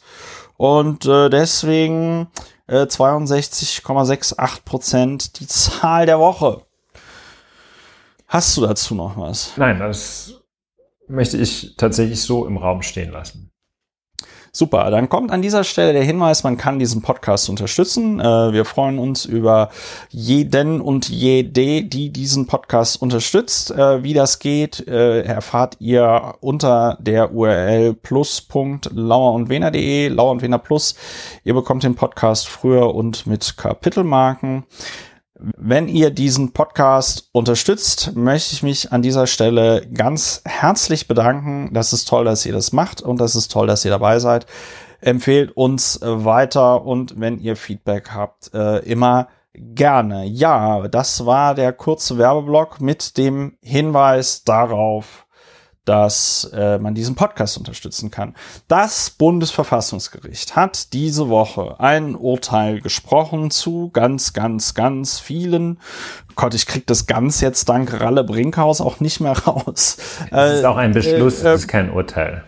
Ein, ein Beschluss. Also es, es beschloss einiges ähm, wegen, weil es ganz, ganz, ganz viele Beschwerden gab wegen der Bundesnotbremse, wegen den Lockdowns und so weiter und so fort, die ja also auch ohne Frage in Grundrechte eingegriffen haben. Das ist vollkommen unstrittig.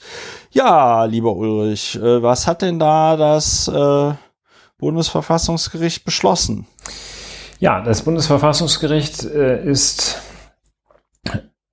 angerufen worden, äh, insbesondere auch von ähm, Mitgliedern des äh, Deutschen Bundestages äh, und zahlreichen anderen äh, im Wege der Verfassungsbeschwerde. Und da wurde das Ziel verfolgt, die sogenannte Bundesnotbremse für verfassungswidrig erklären zu lassen. Also Bundesnotbremse insbesondere bestehend aus Ausgangs- und Kontaktbeschränkungen einerseits sowie Schulschließungen andererseits. Und äh, bemängelt wurde von den Beschwerdeführern die Verfassungswidrigkeit dieser Maßnahmen. Und ähm, das Bundesverfassungsgericht hat äh, diesen Zweifeln nicht äh, stattgegeben und äh, ist zu dem Ergebnis gekommen, dass die Bundesnotbremse, insbesondere in ihrer Ausgestaltung von Ausgangs- und Kontaktbeschränkungen und Schulschließungen mit der Verfassung im Einklang steht, nicht verfassungswidrig, sondern verfassungsgemäß war zum damaligen Zeitpunkt, wann auch sonst. Ja, das Bundesverfassungsgericht also hat sich äh, mit diesen, insbesondere diesen beiden Elementen der Bundesnotbremse befasst und äh, da will ich eigentlich nicht das ganze, die ganze Entscheidung hier runterbeten, denn äh, man kann sie nachlesen auf der Webseite des Bundesverfassungsgerichts. Ähm, wenn man jetzt nicht so viel Zeit hat, die insgesamt, äh, ich glaube, rund 100 Seiten des Beschlusses selbst zu lesen, kann man die ähm, fünfseitige oder sechsseitige Pressemitteilung lesen. Ähm, die ist äh, für den Hausgebrauch vollkommen ausreichend nicht auf Anhieb super easy Stuff zu lesen, äh, aber ähm, wenn man es ein bisschen hinein vertieft, äh, ist es tatsächlich ähm, mal wieder lehrbuchmäßig, wie das Bundesverfassungsgericht die Sache angeht. Und das ist ein Punkt, den ich da schon im Voraus hervorheben möchte. Ähm, so macht man das, wenn man sich mit der Frage auseinandersetzt, mal unabhängig vom Ergebnis, aber wenn man sich mit der Frage auseinandersetzt, ist eine Regelung, ist eine Maßnahme verfassungswidrig oder verfassungsgemäß, dann macht man das nach deutscher Grundrechtssystematik und Dogmatik so, wie es das Bundesverfassungsgericht tut.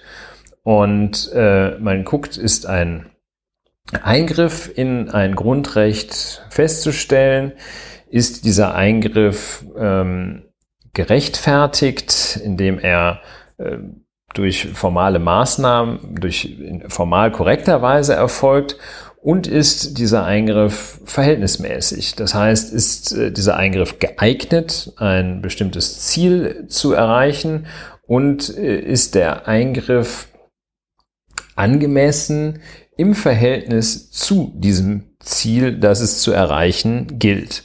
Also unangemessen wäre es beispielsweise, ja, fällt mir jetzt auf Anhieb nichts ein, habe ich nichts parat. Ja, äh, die deutsche Automobilindustrie dadurch zu fördern, dass man die Bahn abschafft, ja, würde man Ja, sagen. äh, die, die, es gab mal, Herr es Scheuer. gab ja mal dieses, Herr Scheuer, wir müssen, ähm, ich finde, da, da kann man, muss man sich gar kein fiktives Beispiel ausdenken, denn ich finde, ähm, eine der, eines der groteskesten, äh, ein ganz, ganz, ganz groteskes Gesetz, um es mit Ralf Brinkhaus zu sagen, äh, der letzten Jahrzehnte war ja diese gesetzliche Regelung im Zuge des 11. Septembers, die es dann der deutschen Bundeswehr hätte erlauben sollen, vollbesetzte Passagiermaschinen abzuschießen. Äh, in dem Fall, dass sie also äh, von Terroristen entführt werden. Und da hat das Bundesverfassungsgericht damals gesagt, nee Leute, aber das ist jetzt nicht euer Ernst. Ne? So, ja, also das war jetzt Flug- kein reines Verhältnismäßigkeitsproblem, aber ähm, wie dem auch sei. Ähm, also da hast du auch recht, ja. Ähm, Flugzeuge abschießen geht auch nicht, ähm, anders als die Bundesnotbremse, die geht nämlich. Also jedenfalls äh, hier nach diesem klassischen Vorgehen, dass man sich tatsächlich auch mal vergegenwärtigen sollte, bevor man irgendwie so spontan äh, einfach nur einen äh, Artikel des Grundgesetzes nimmt und sagt, das ist doch verfassungswidrig. Ähm, hier gibt es eine spezielle Frauenförderung, steht doch im, äh, im Grundgesetz drin, äh, Männer und Frauen sind gleich, also verfassungswidrig. Nein, äh, das ist ein bisschen schwieriger, it's not this simple, äh, aber es ist jetzt auch kein Hexenwerk und das kann man hier sehen, wie die es machen. Ähm, Eingriff äh, ins Grundrecht, ja klar, natürlich ist das ein Eingriff, äh, wenn ich äh, ein Eingriff äh, insbesondere äh, in das Grundrecht auf freie Entfaltung der Persönlichkeit, ist es ein Eingriff, wenn ich plötzlich nachts nicht mehr raus darf. Klar. Ähm, und äh, dann wird geschaut, äh, ist ähm, dieser Eingriff äh, in formal äh, korrekter Weise vorgenommen? Ja, hier im Bundesgesetz. Ähm, wesentliche Eingriffe müssen durch äh, Gesetz erfolgen. Und dann wird abgewogen. Und da gibt es auch noch einen interessanten, ähm, einen interessanten Aspekt dieses Beschlusses.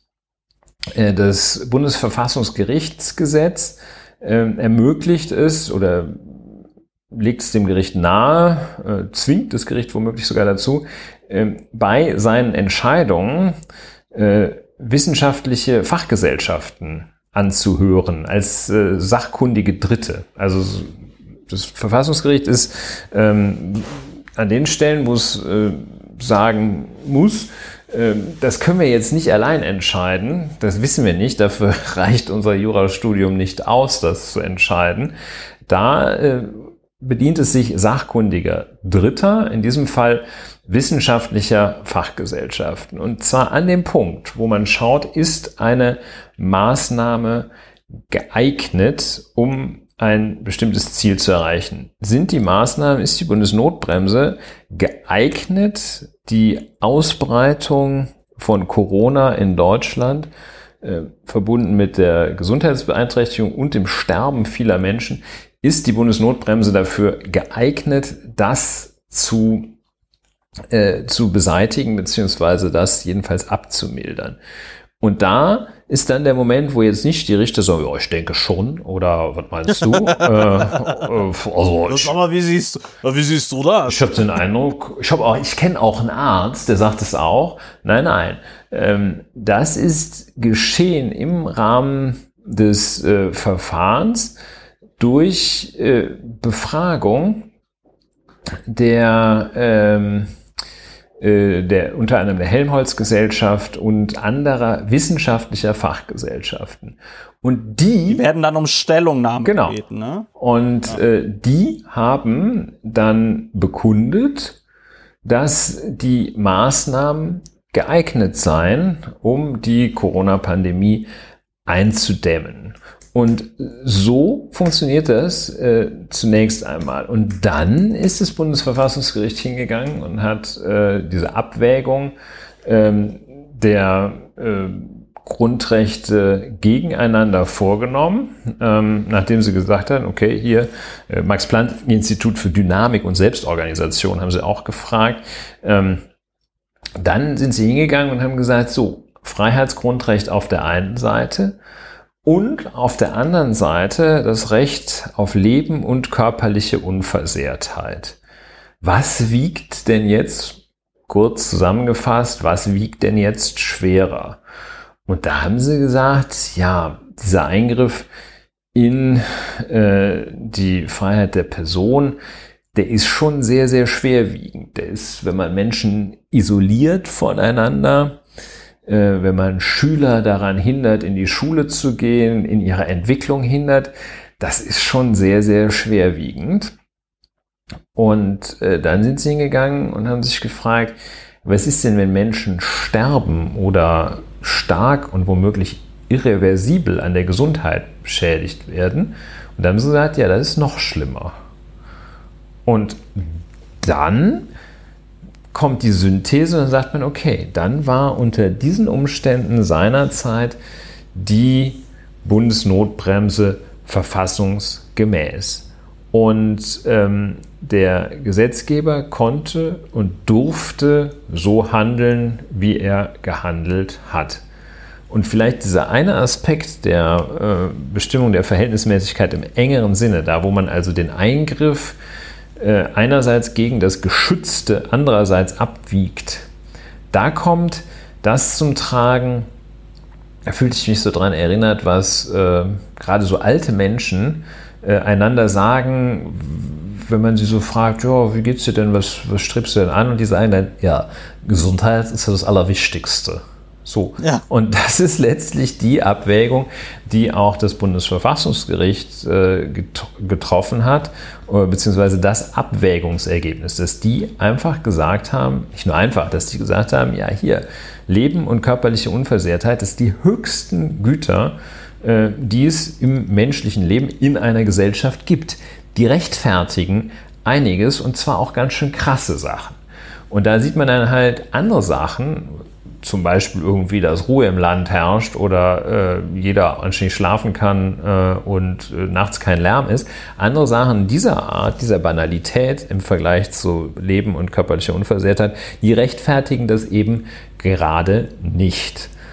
Und äh, in diesem Sinne hat das Bundesverfassungsgericht dann eine Entscheidung getroffen, die auch in keiner Weise, in keiner Weise überraschen kann weil ja. äh, das zieht sich äh, nicht zuletzt auch äh, durch die Rechtsprechung des Europäischen Gerichtshofs, des Europäischen Gerichtshofs für Menschenrechte sowieso, aber auch gerade des Europäischen Gerichtshofs, wo man sagt, ähm, das Heilige sind ja da die Grundfreiheiten des gemeinsamen Markts. Das darf eigentlich unter gar keinen Umständen in irgendeiner Weise eingeschränkt werden, es sei denn, äh, die Gesundheit der Bevölkerung stehe auf dem Spiel. Völlig klar, dann darf man das. Ne? Dann darf man irgendwie den Import von Schweinehälften begrenzen, aber sonst nicht.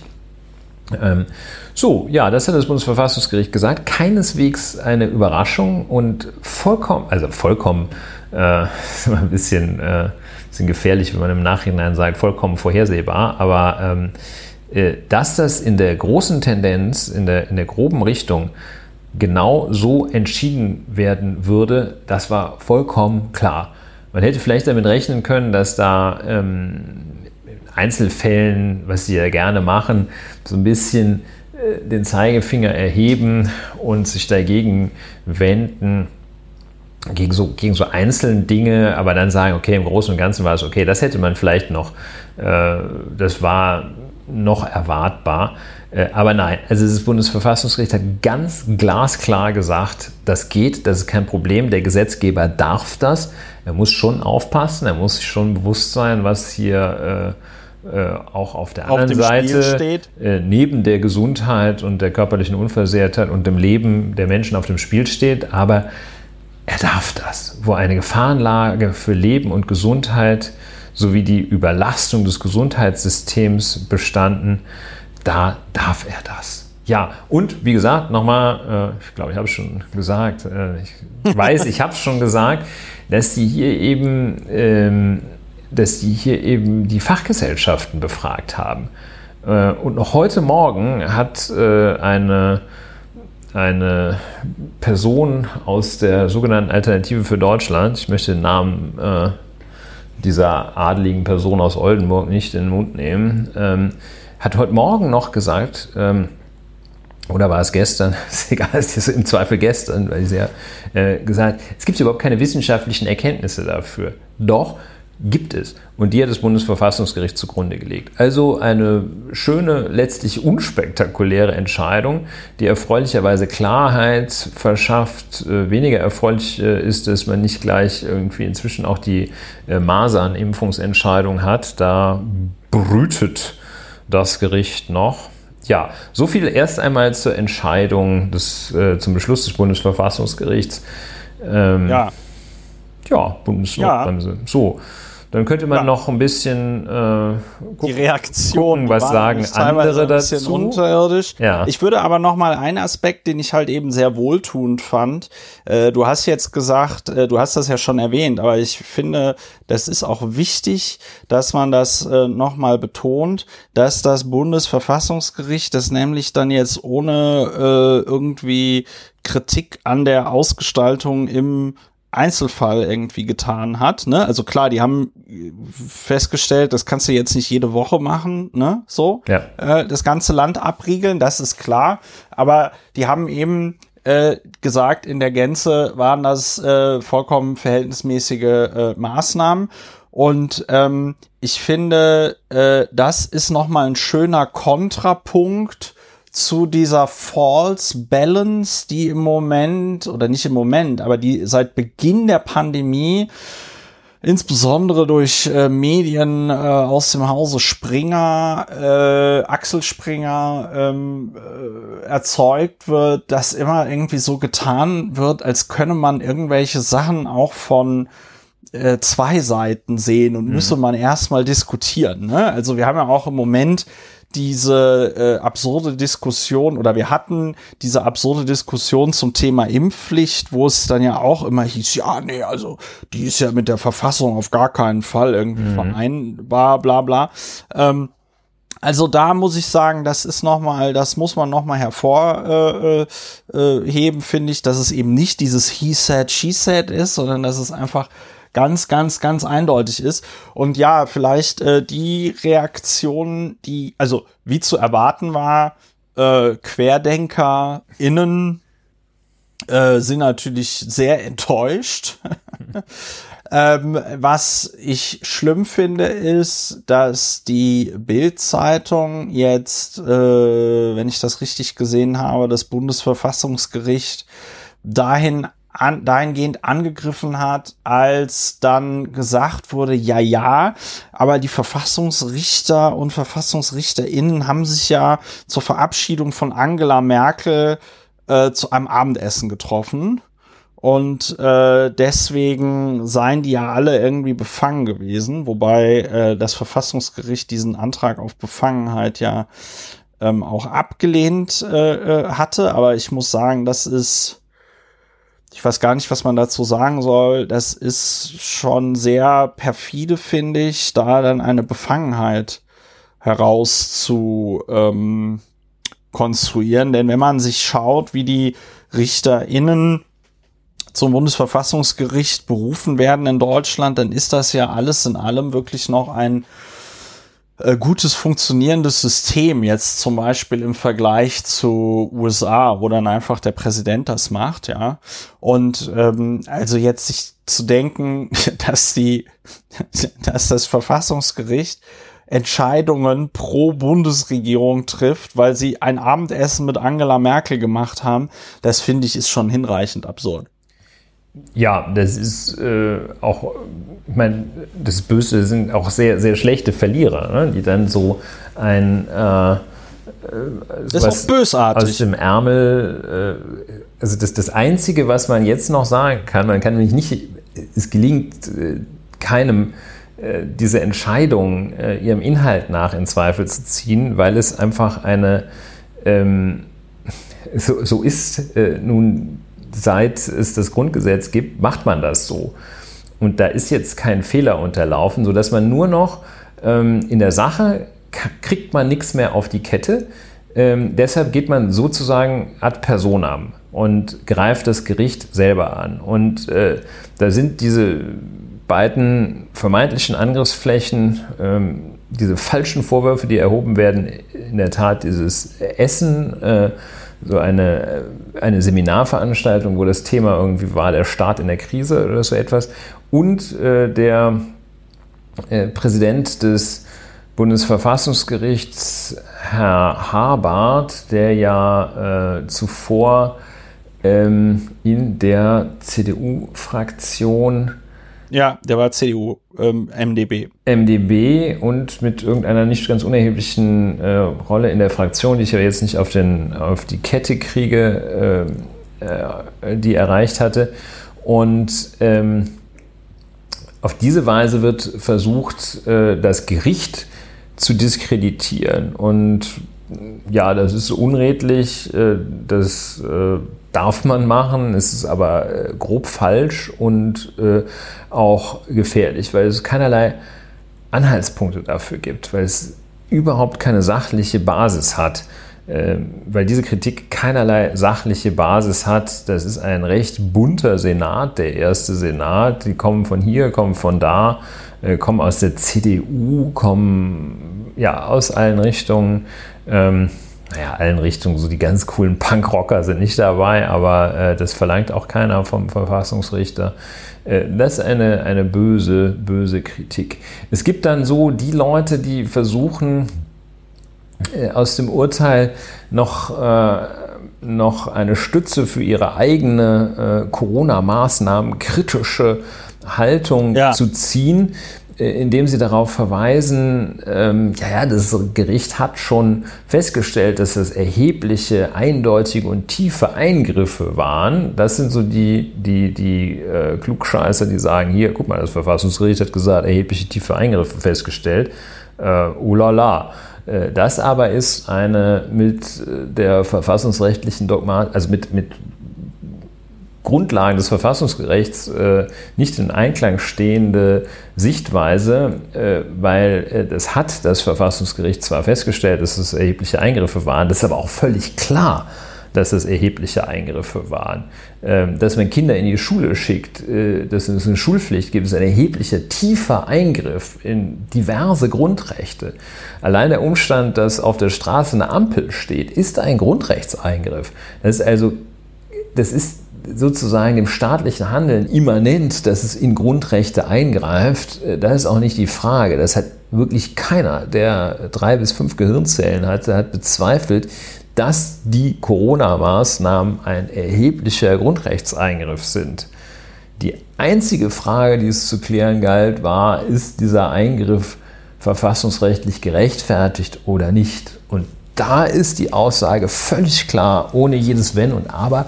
Ja, klar ist es gerechtfertigt. Und das ist, das ist noch zu ergänzen, das ist nicht nur gerechtfertigt, sondern auch das hat das Bundesverfassungsgericht, auch nichts Neues, hat das Bundesverfassungsgericht aber nochmal klar und deutlich gesagt. Es kann zudem eine Schutzpflicht des Staates bestehen, ja. solche Maßnahmen zu ergreifen. Und die folgt genau aus dem Grundrecht, äh, des, äh, das den Einzelnen äh, vor Beeinträchtigung seiner körperlichen Unversehrtheit ja. schützt. Also, ja, also sie durften ja. nicht nur, sondern sie mussten handeln. Ob sie in dieser Weise gehandelt haben, äh, ob sie auch anders hätten handeln können, bleibt offen. Aber dass das Handeln, das sie an den Tag gelegt haben, rechtmäßig war, verfassungsmäßig, das steht jetzt außer Zweifel. Das stand vorher schon, aber jetzt hat es noch äh, quasi jetzt, das jetzt Siegel. Jetzt noch mal ne? schwarz auf mal das. Zertifikat. Genau. Theresa Orlowski geprüft. Das Zertifikat von Theresa Orlowski äh, ja. Gibt es denn auch so einen Stempel da? Also. Ja, ich denke, es gibt so einen Stempel. Ja, also äh, ich, ich, muss, ich muss sagen, dass äh, diese Entscheidung versöhnt mich natürlich auch ein bisschen äh, mit dem Bundesverfassungsgericht. Äh, Hattest nämlich, du Schwierigkeiten äh, mit dem Bundesverfassungsgericht? Nö, ach, äh, nö, äh, manchmal gewinnt man halt und manchmal verliert man. Ne? Aber ich sag mal so, die Entscheidung zum Mietendeckel, die war ja jetzt nicht besonders toll. Ne? Ähm, aber damit muss man dann halt eben leben. Ähm, ich, was ich, wie gesagt, ich finde, man, das machen wir ja eigentlich immer in diesem Podcast. Wir haben es jetzt noch nicht gemacht. Ich finde, man kann an dieser Stelle dann auch noch mal einfach sich darüber freuen, dass wir ein solches funktionierendes System, also im Großen und Ganzen noch funktionierendes Rechtssystem an dieser Stelle haben. Ja. Also der, weil das ist, das ist jetzt so eine, das, weißt du, das ist so eine Alltäglichkeit. Das Bundesverfassungsgericht trifft irgendeine Entscheidung, da gibt es Pressemitteilungen, da wird darüber berichtet, dann äußert sich die Politik dazu und dann geht man wieder zum Tagesgeschäft über, weil äh, so krass, so eine krasse Meldung ist es dann jetzt auch nicht, dass man da jetzt fünf Monate äh, äh jeden Abend einen Brennpunkt zu machen muss.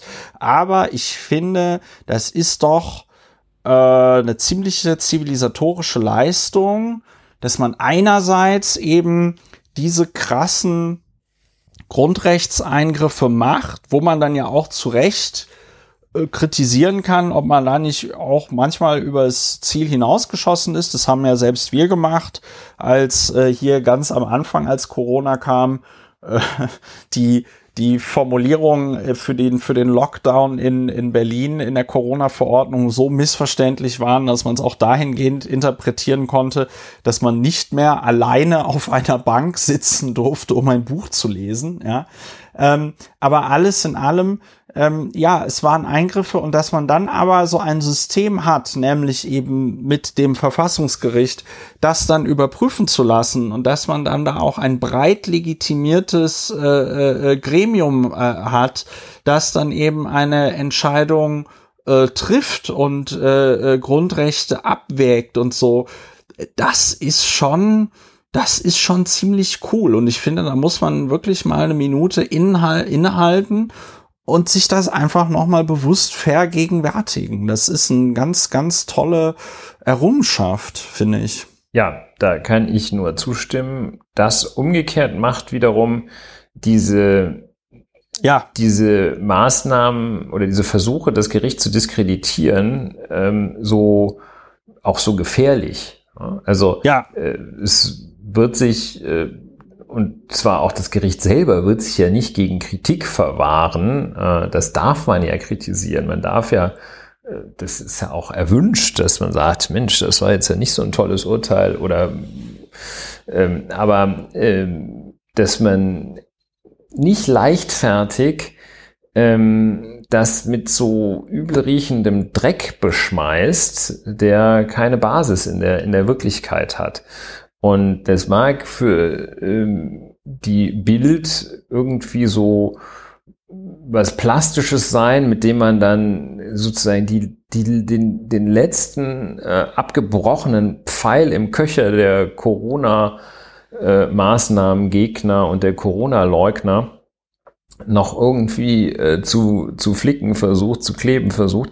Äh, das mag ja für die irgendwie sich dann ganz gut anhören, wenn sie sagen, ähm, ja, das liegt ja nur daran, dass das Bundesverfassungsgericht so komisch ist. Aber das ist wirklich wie, äh, wenn man ein, eine 5 zu 0 Niederlage auf den Schiedsrichter oder den schweren Rasen schiebt.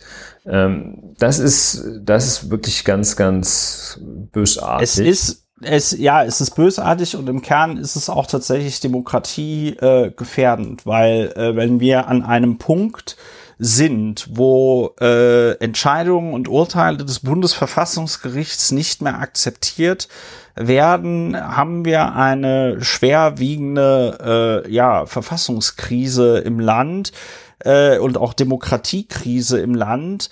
Äh, man sieht ja, äh, wozu das führt, wenn man sich die Lage in Polen anguckt, ne? wo also das polnische Verfassungsgericht dann auf einmal, gut, da ist es noch ein bisschen anders äh, äh, gelagert, aber äh, wo dann das polnische Verfassungsgericht dann aber auf einmal sagt, nö, also Entsch en en Entscheidungen des äh, Europäischen äh, Gerichtshofs, äh, die gelten für uns hier nicht, ne? müssen wir uns nicht daran halten. Auf diese, äh, im Englischen sagt man slippery slope, da will man sich gar nicht hinbegeben. Das äh, führt nur zu erheblichem Ungemach, das macht es alles umso verwerflicher. Äh, Ulf Poscher, den wir ja zum Glück in diesem Podcast glaube ich, nie erwähnen und jetzt zum ersten Mal der, äh, der Chefredakteur der Welt äh, twitterte dann auch prompt, dass das Bundesverfassungsgericht ein, äh, ein Schatten seiner selbst wäre, was ich schon mal für eine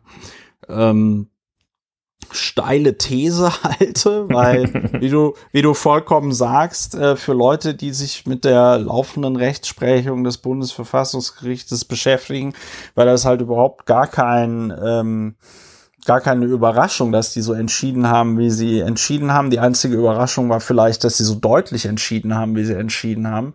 Und das ist wieder dieses äh, vollkommen digitale Freiheitsverständnis von äh, im, im Sinne von Freiheit ist nur, wenn ich alles so machen kann, wie ich will, ohne dabei von irgendjemand anderem auch nur äh, einen Hauch kritisiert zu werden. Und sobald äh, weiß ich nicht, jemand kritisiert, dass ich mit 180 kmh durch die Spielstraße fahre, dann, äh, dann gilt das nicht, weil das ist ja gegen die Freiheit. Ne?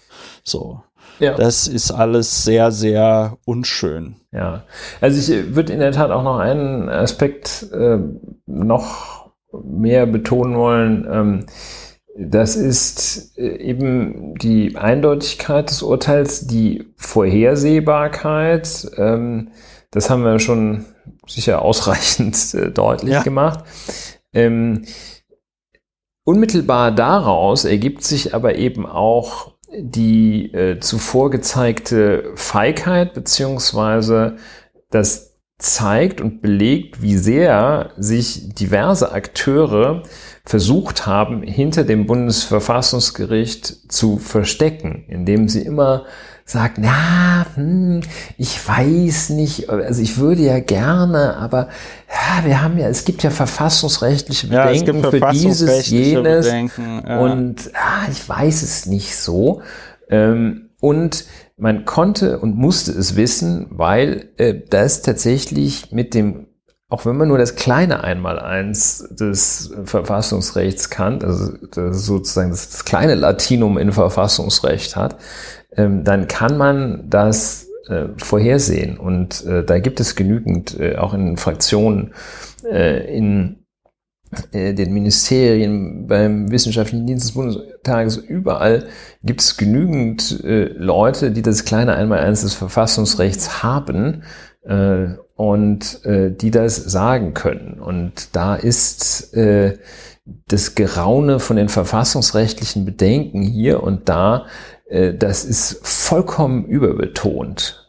Also ja, das war wohlgemerkt Balance, ne? äh, ja. im Zusammenhang in Situationen, in denen auf der einen Seite das Leben und die Gesundheit stehen. Ansonsten ist es, da, da sind halt, ist die Eingriffsschwelle, ist da geringer, wenn man zugunsten des Lebens eingreift, als wenn man zugunsten irgendwie des Anstandsgefühls von, äh, von äh, Messdienern oder sowas eingreifen möchte oder katholischen Priestern oder so etwas.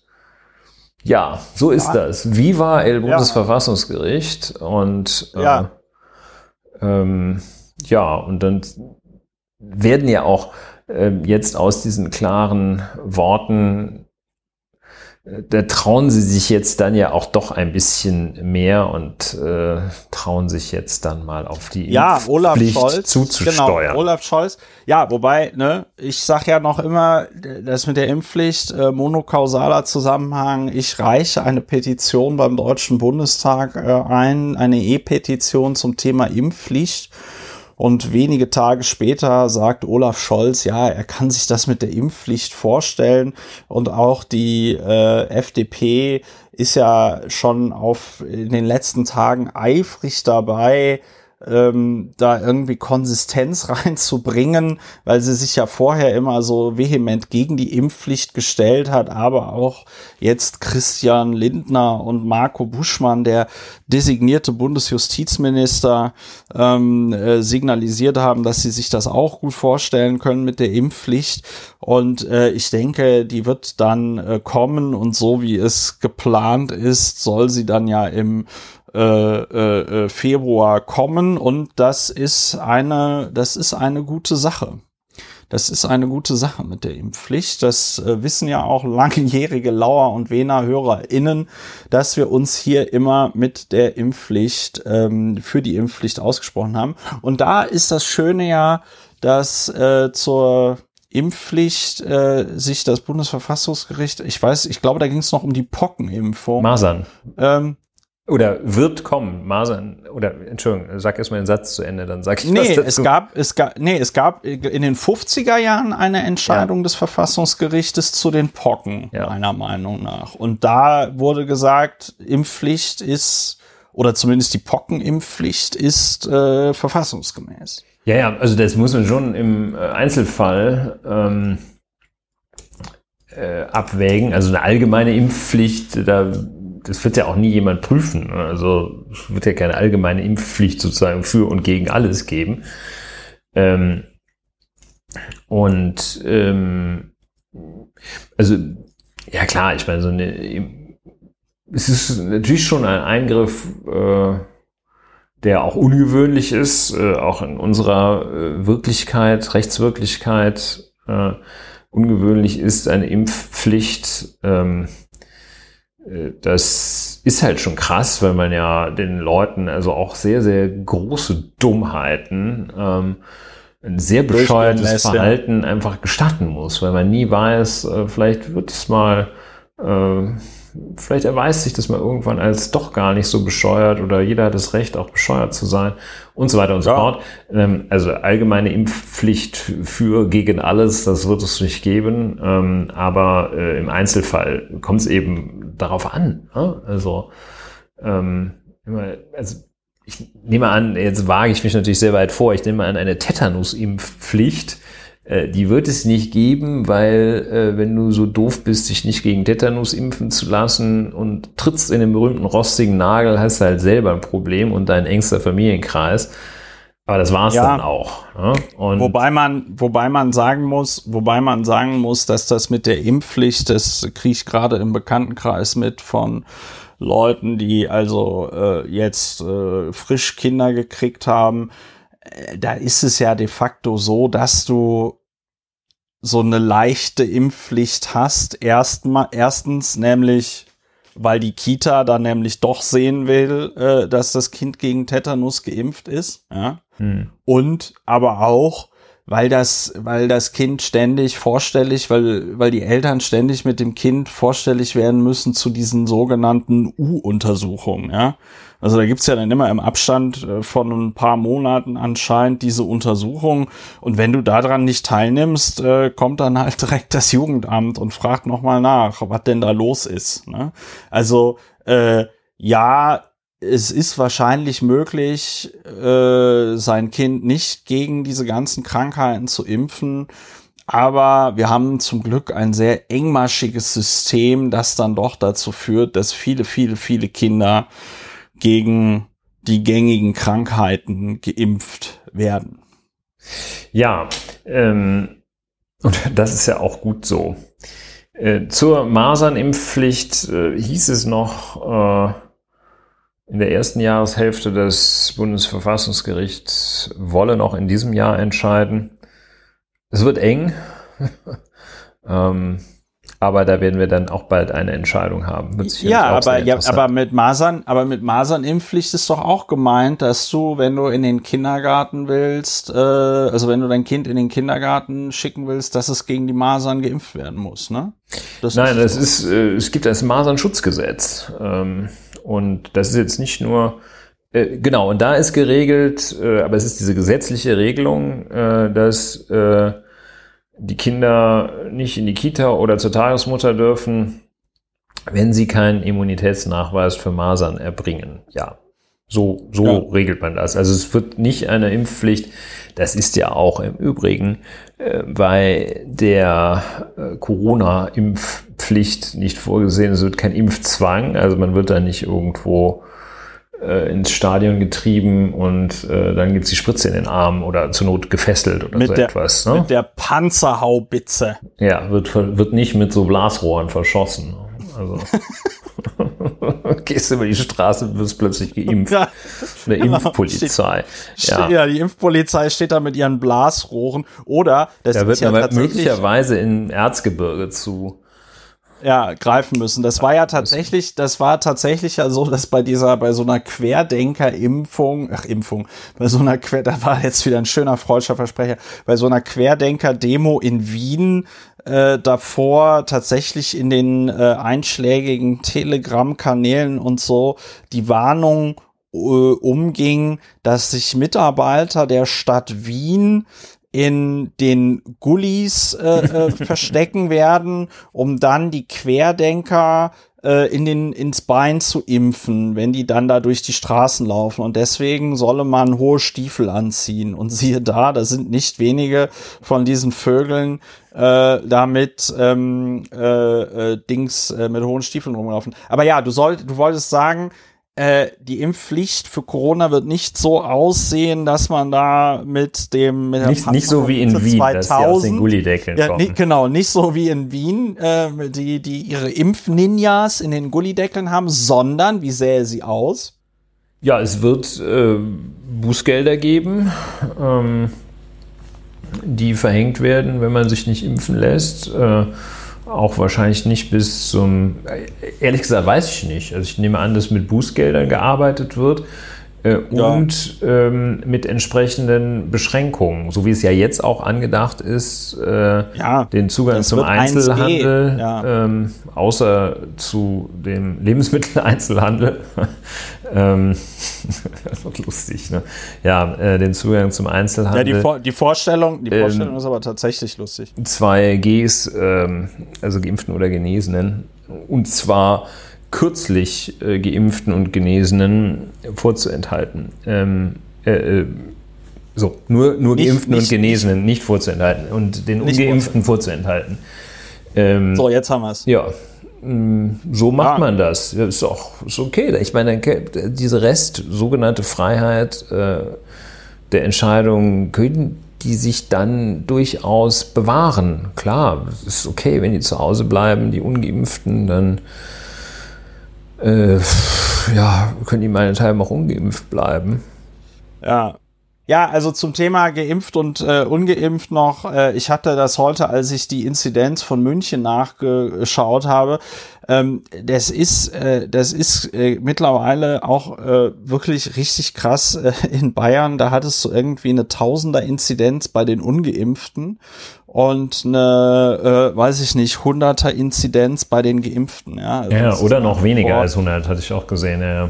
Und du hast also, du hast, es klafft also so dermaßen weit auseinander. Ähm, gut, äh, da bin ich dann, aber gut, ich sag mal so, die Impfpflicht, die Impfpflicht kommt, die, äh, sag ich mal, da muss man sich auch bei den Österreichern bedanken. Die haben da äh, uns allen einen großen Dienst äh, erwiesen, indem sie das als erstes gemacht haben. Dann ist es nämlich auch einfacher, äh, zu sagen, ja, dann machen wir das halt auch. Ja, also wenn die Österreicher das machen können, dann muss das ja hier auch möglich sein.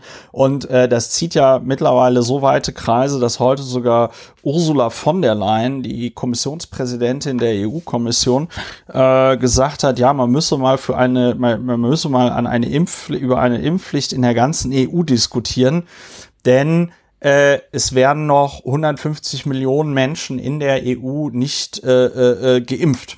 Hm. Ja. Und dann stellte sie und dann stellte sie noch klar, ja, also das kann jetzt nicht die EU beschließen, äh, sondern das müssten dann, ja. das müssten dann alle Länder äh, selbst machen, ja.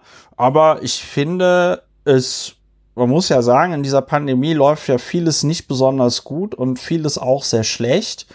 Äh, aber das finde ich war jetzt mal so eine erfreuliche Ausnahme in den letzten Tagen, dass da die äh, Debatte um eine Impfpflicht, eine allgemeine Impfpflicht jetzt äh, Fahrt aufgenommen hat und ich auch das Gefühl äh, habe, dass die neue Bundesregierung äh, aus äh, SPD, Grünen und FDP das jetzt durchziehen wird. Das finde ich ist ist doch mal schön, da kann man sich doch mal freuen und äh, ist doch ganz positiv. Ja.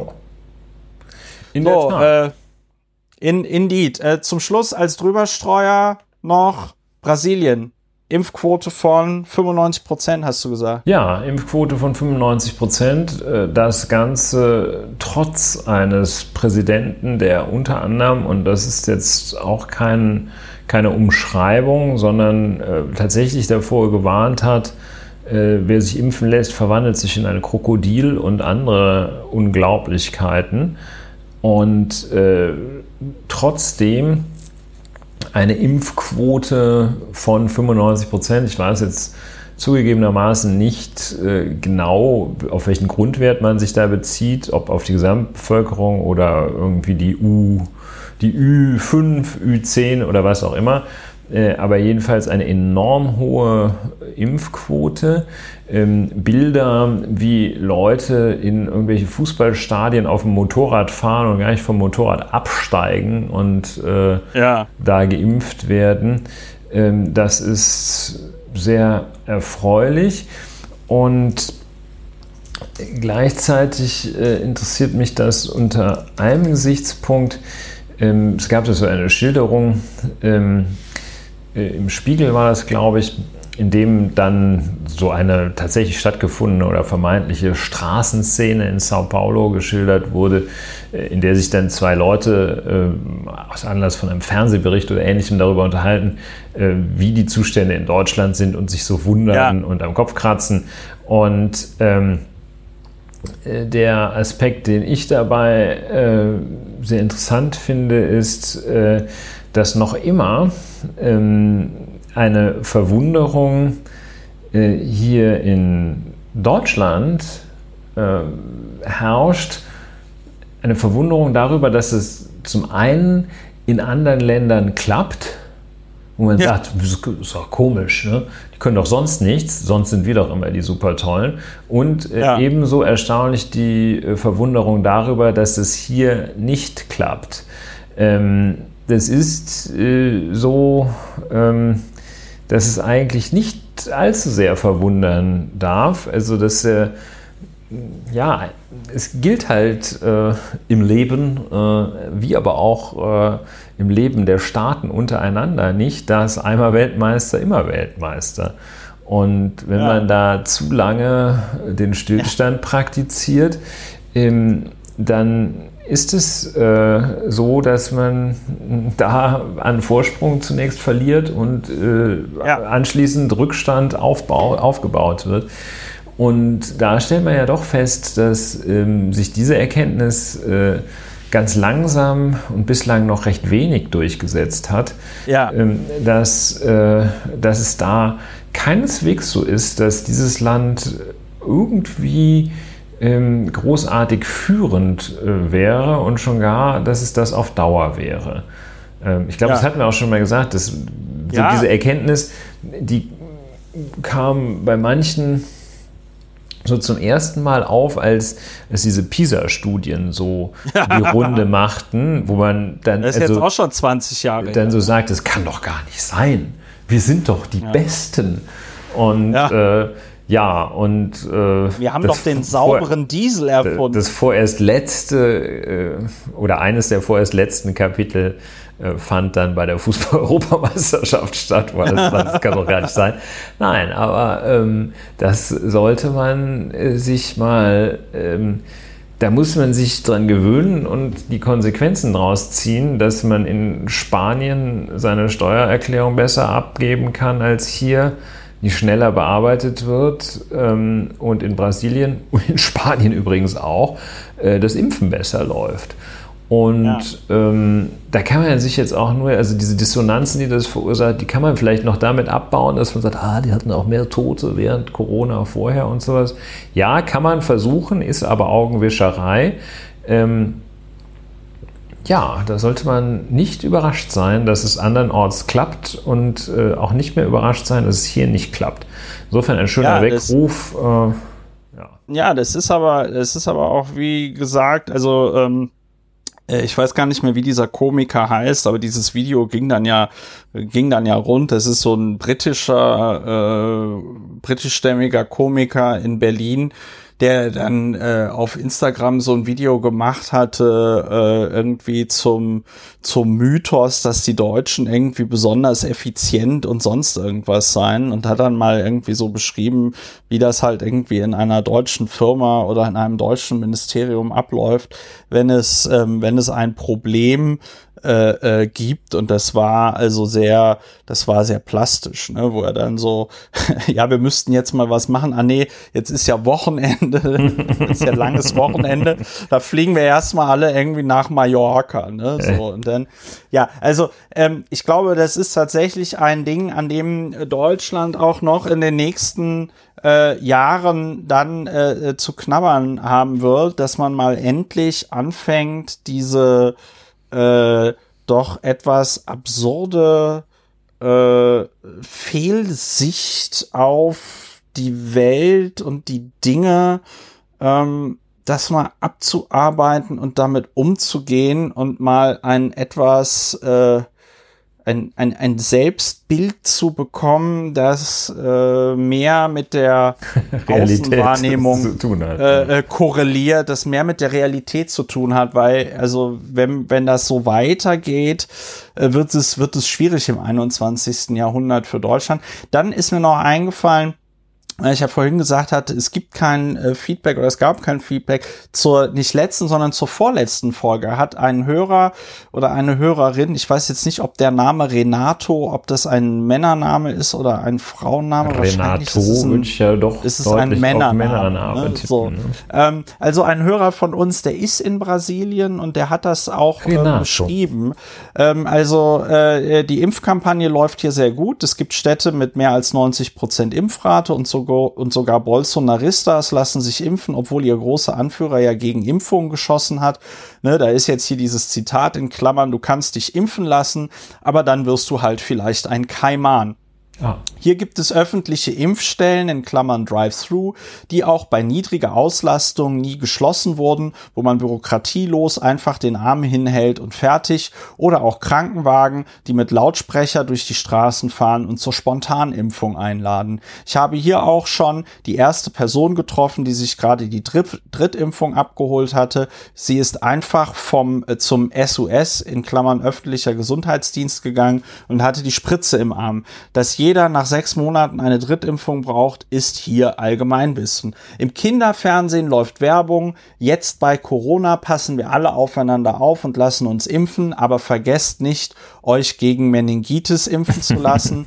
Äh, ich habe hier Freunde in einer Kleinstadt besucht, die quasi nur für den Karneval existiert. Die Stadt ist seit mehreren Wochen ohne Corona-Fall und hatte in den letzten eineinhalb Monaten drei Fälle insgesamt. Diese Stadt, wie auch einige andere, hat diese Woche entschieden, dass den Straßen, diese Stadt, wie auch einige andere, hat diese Woche entschieden, den Straßenkarneval 2022 abzusagen.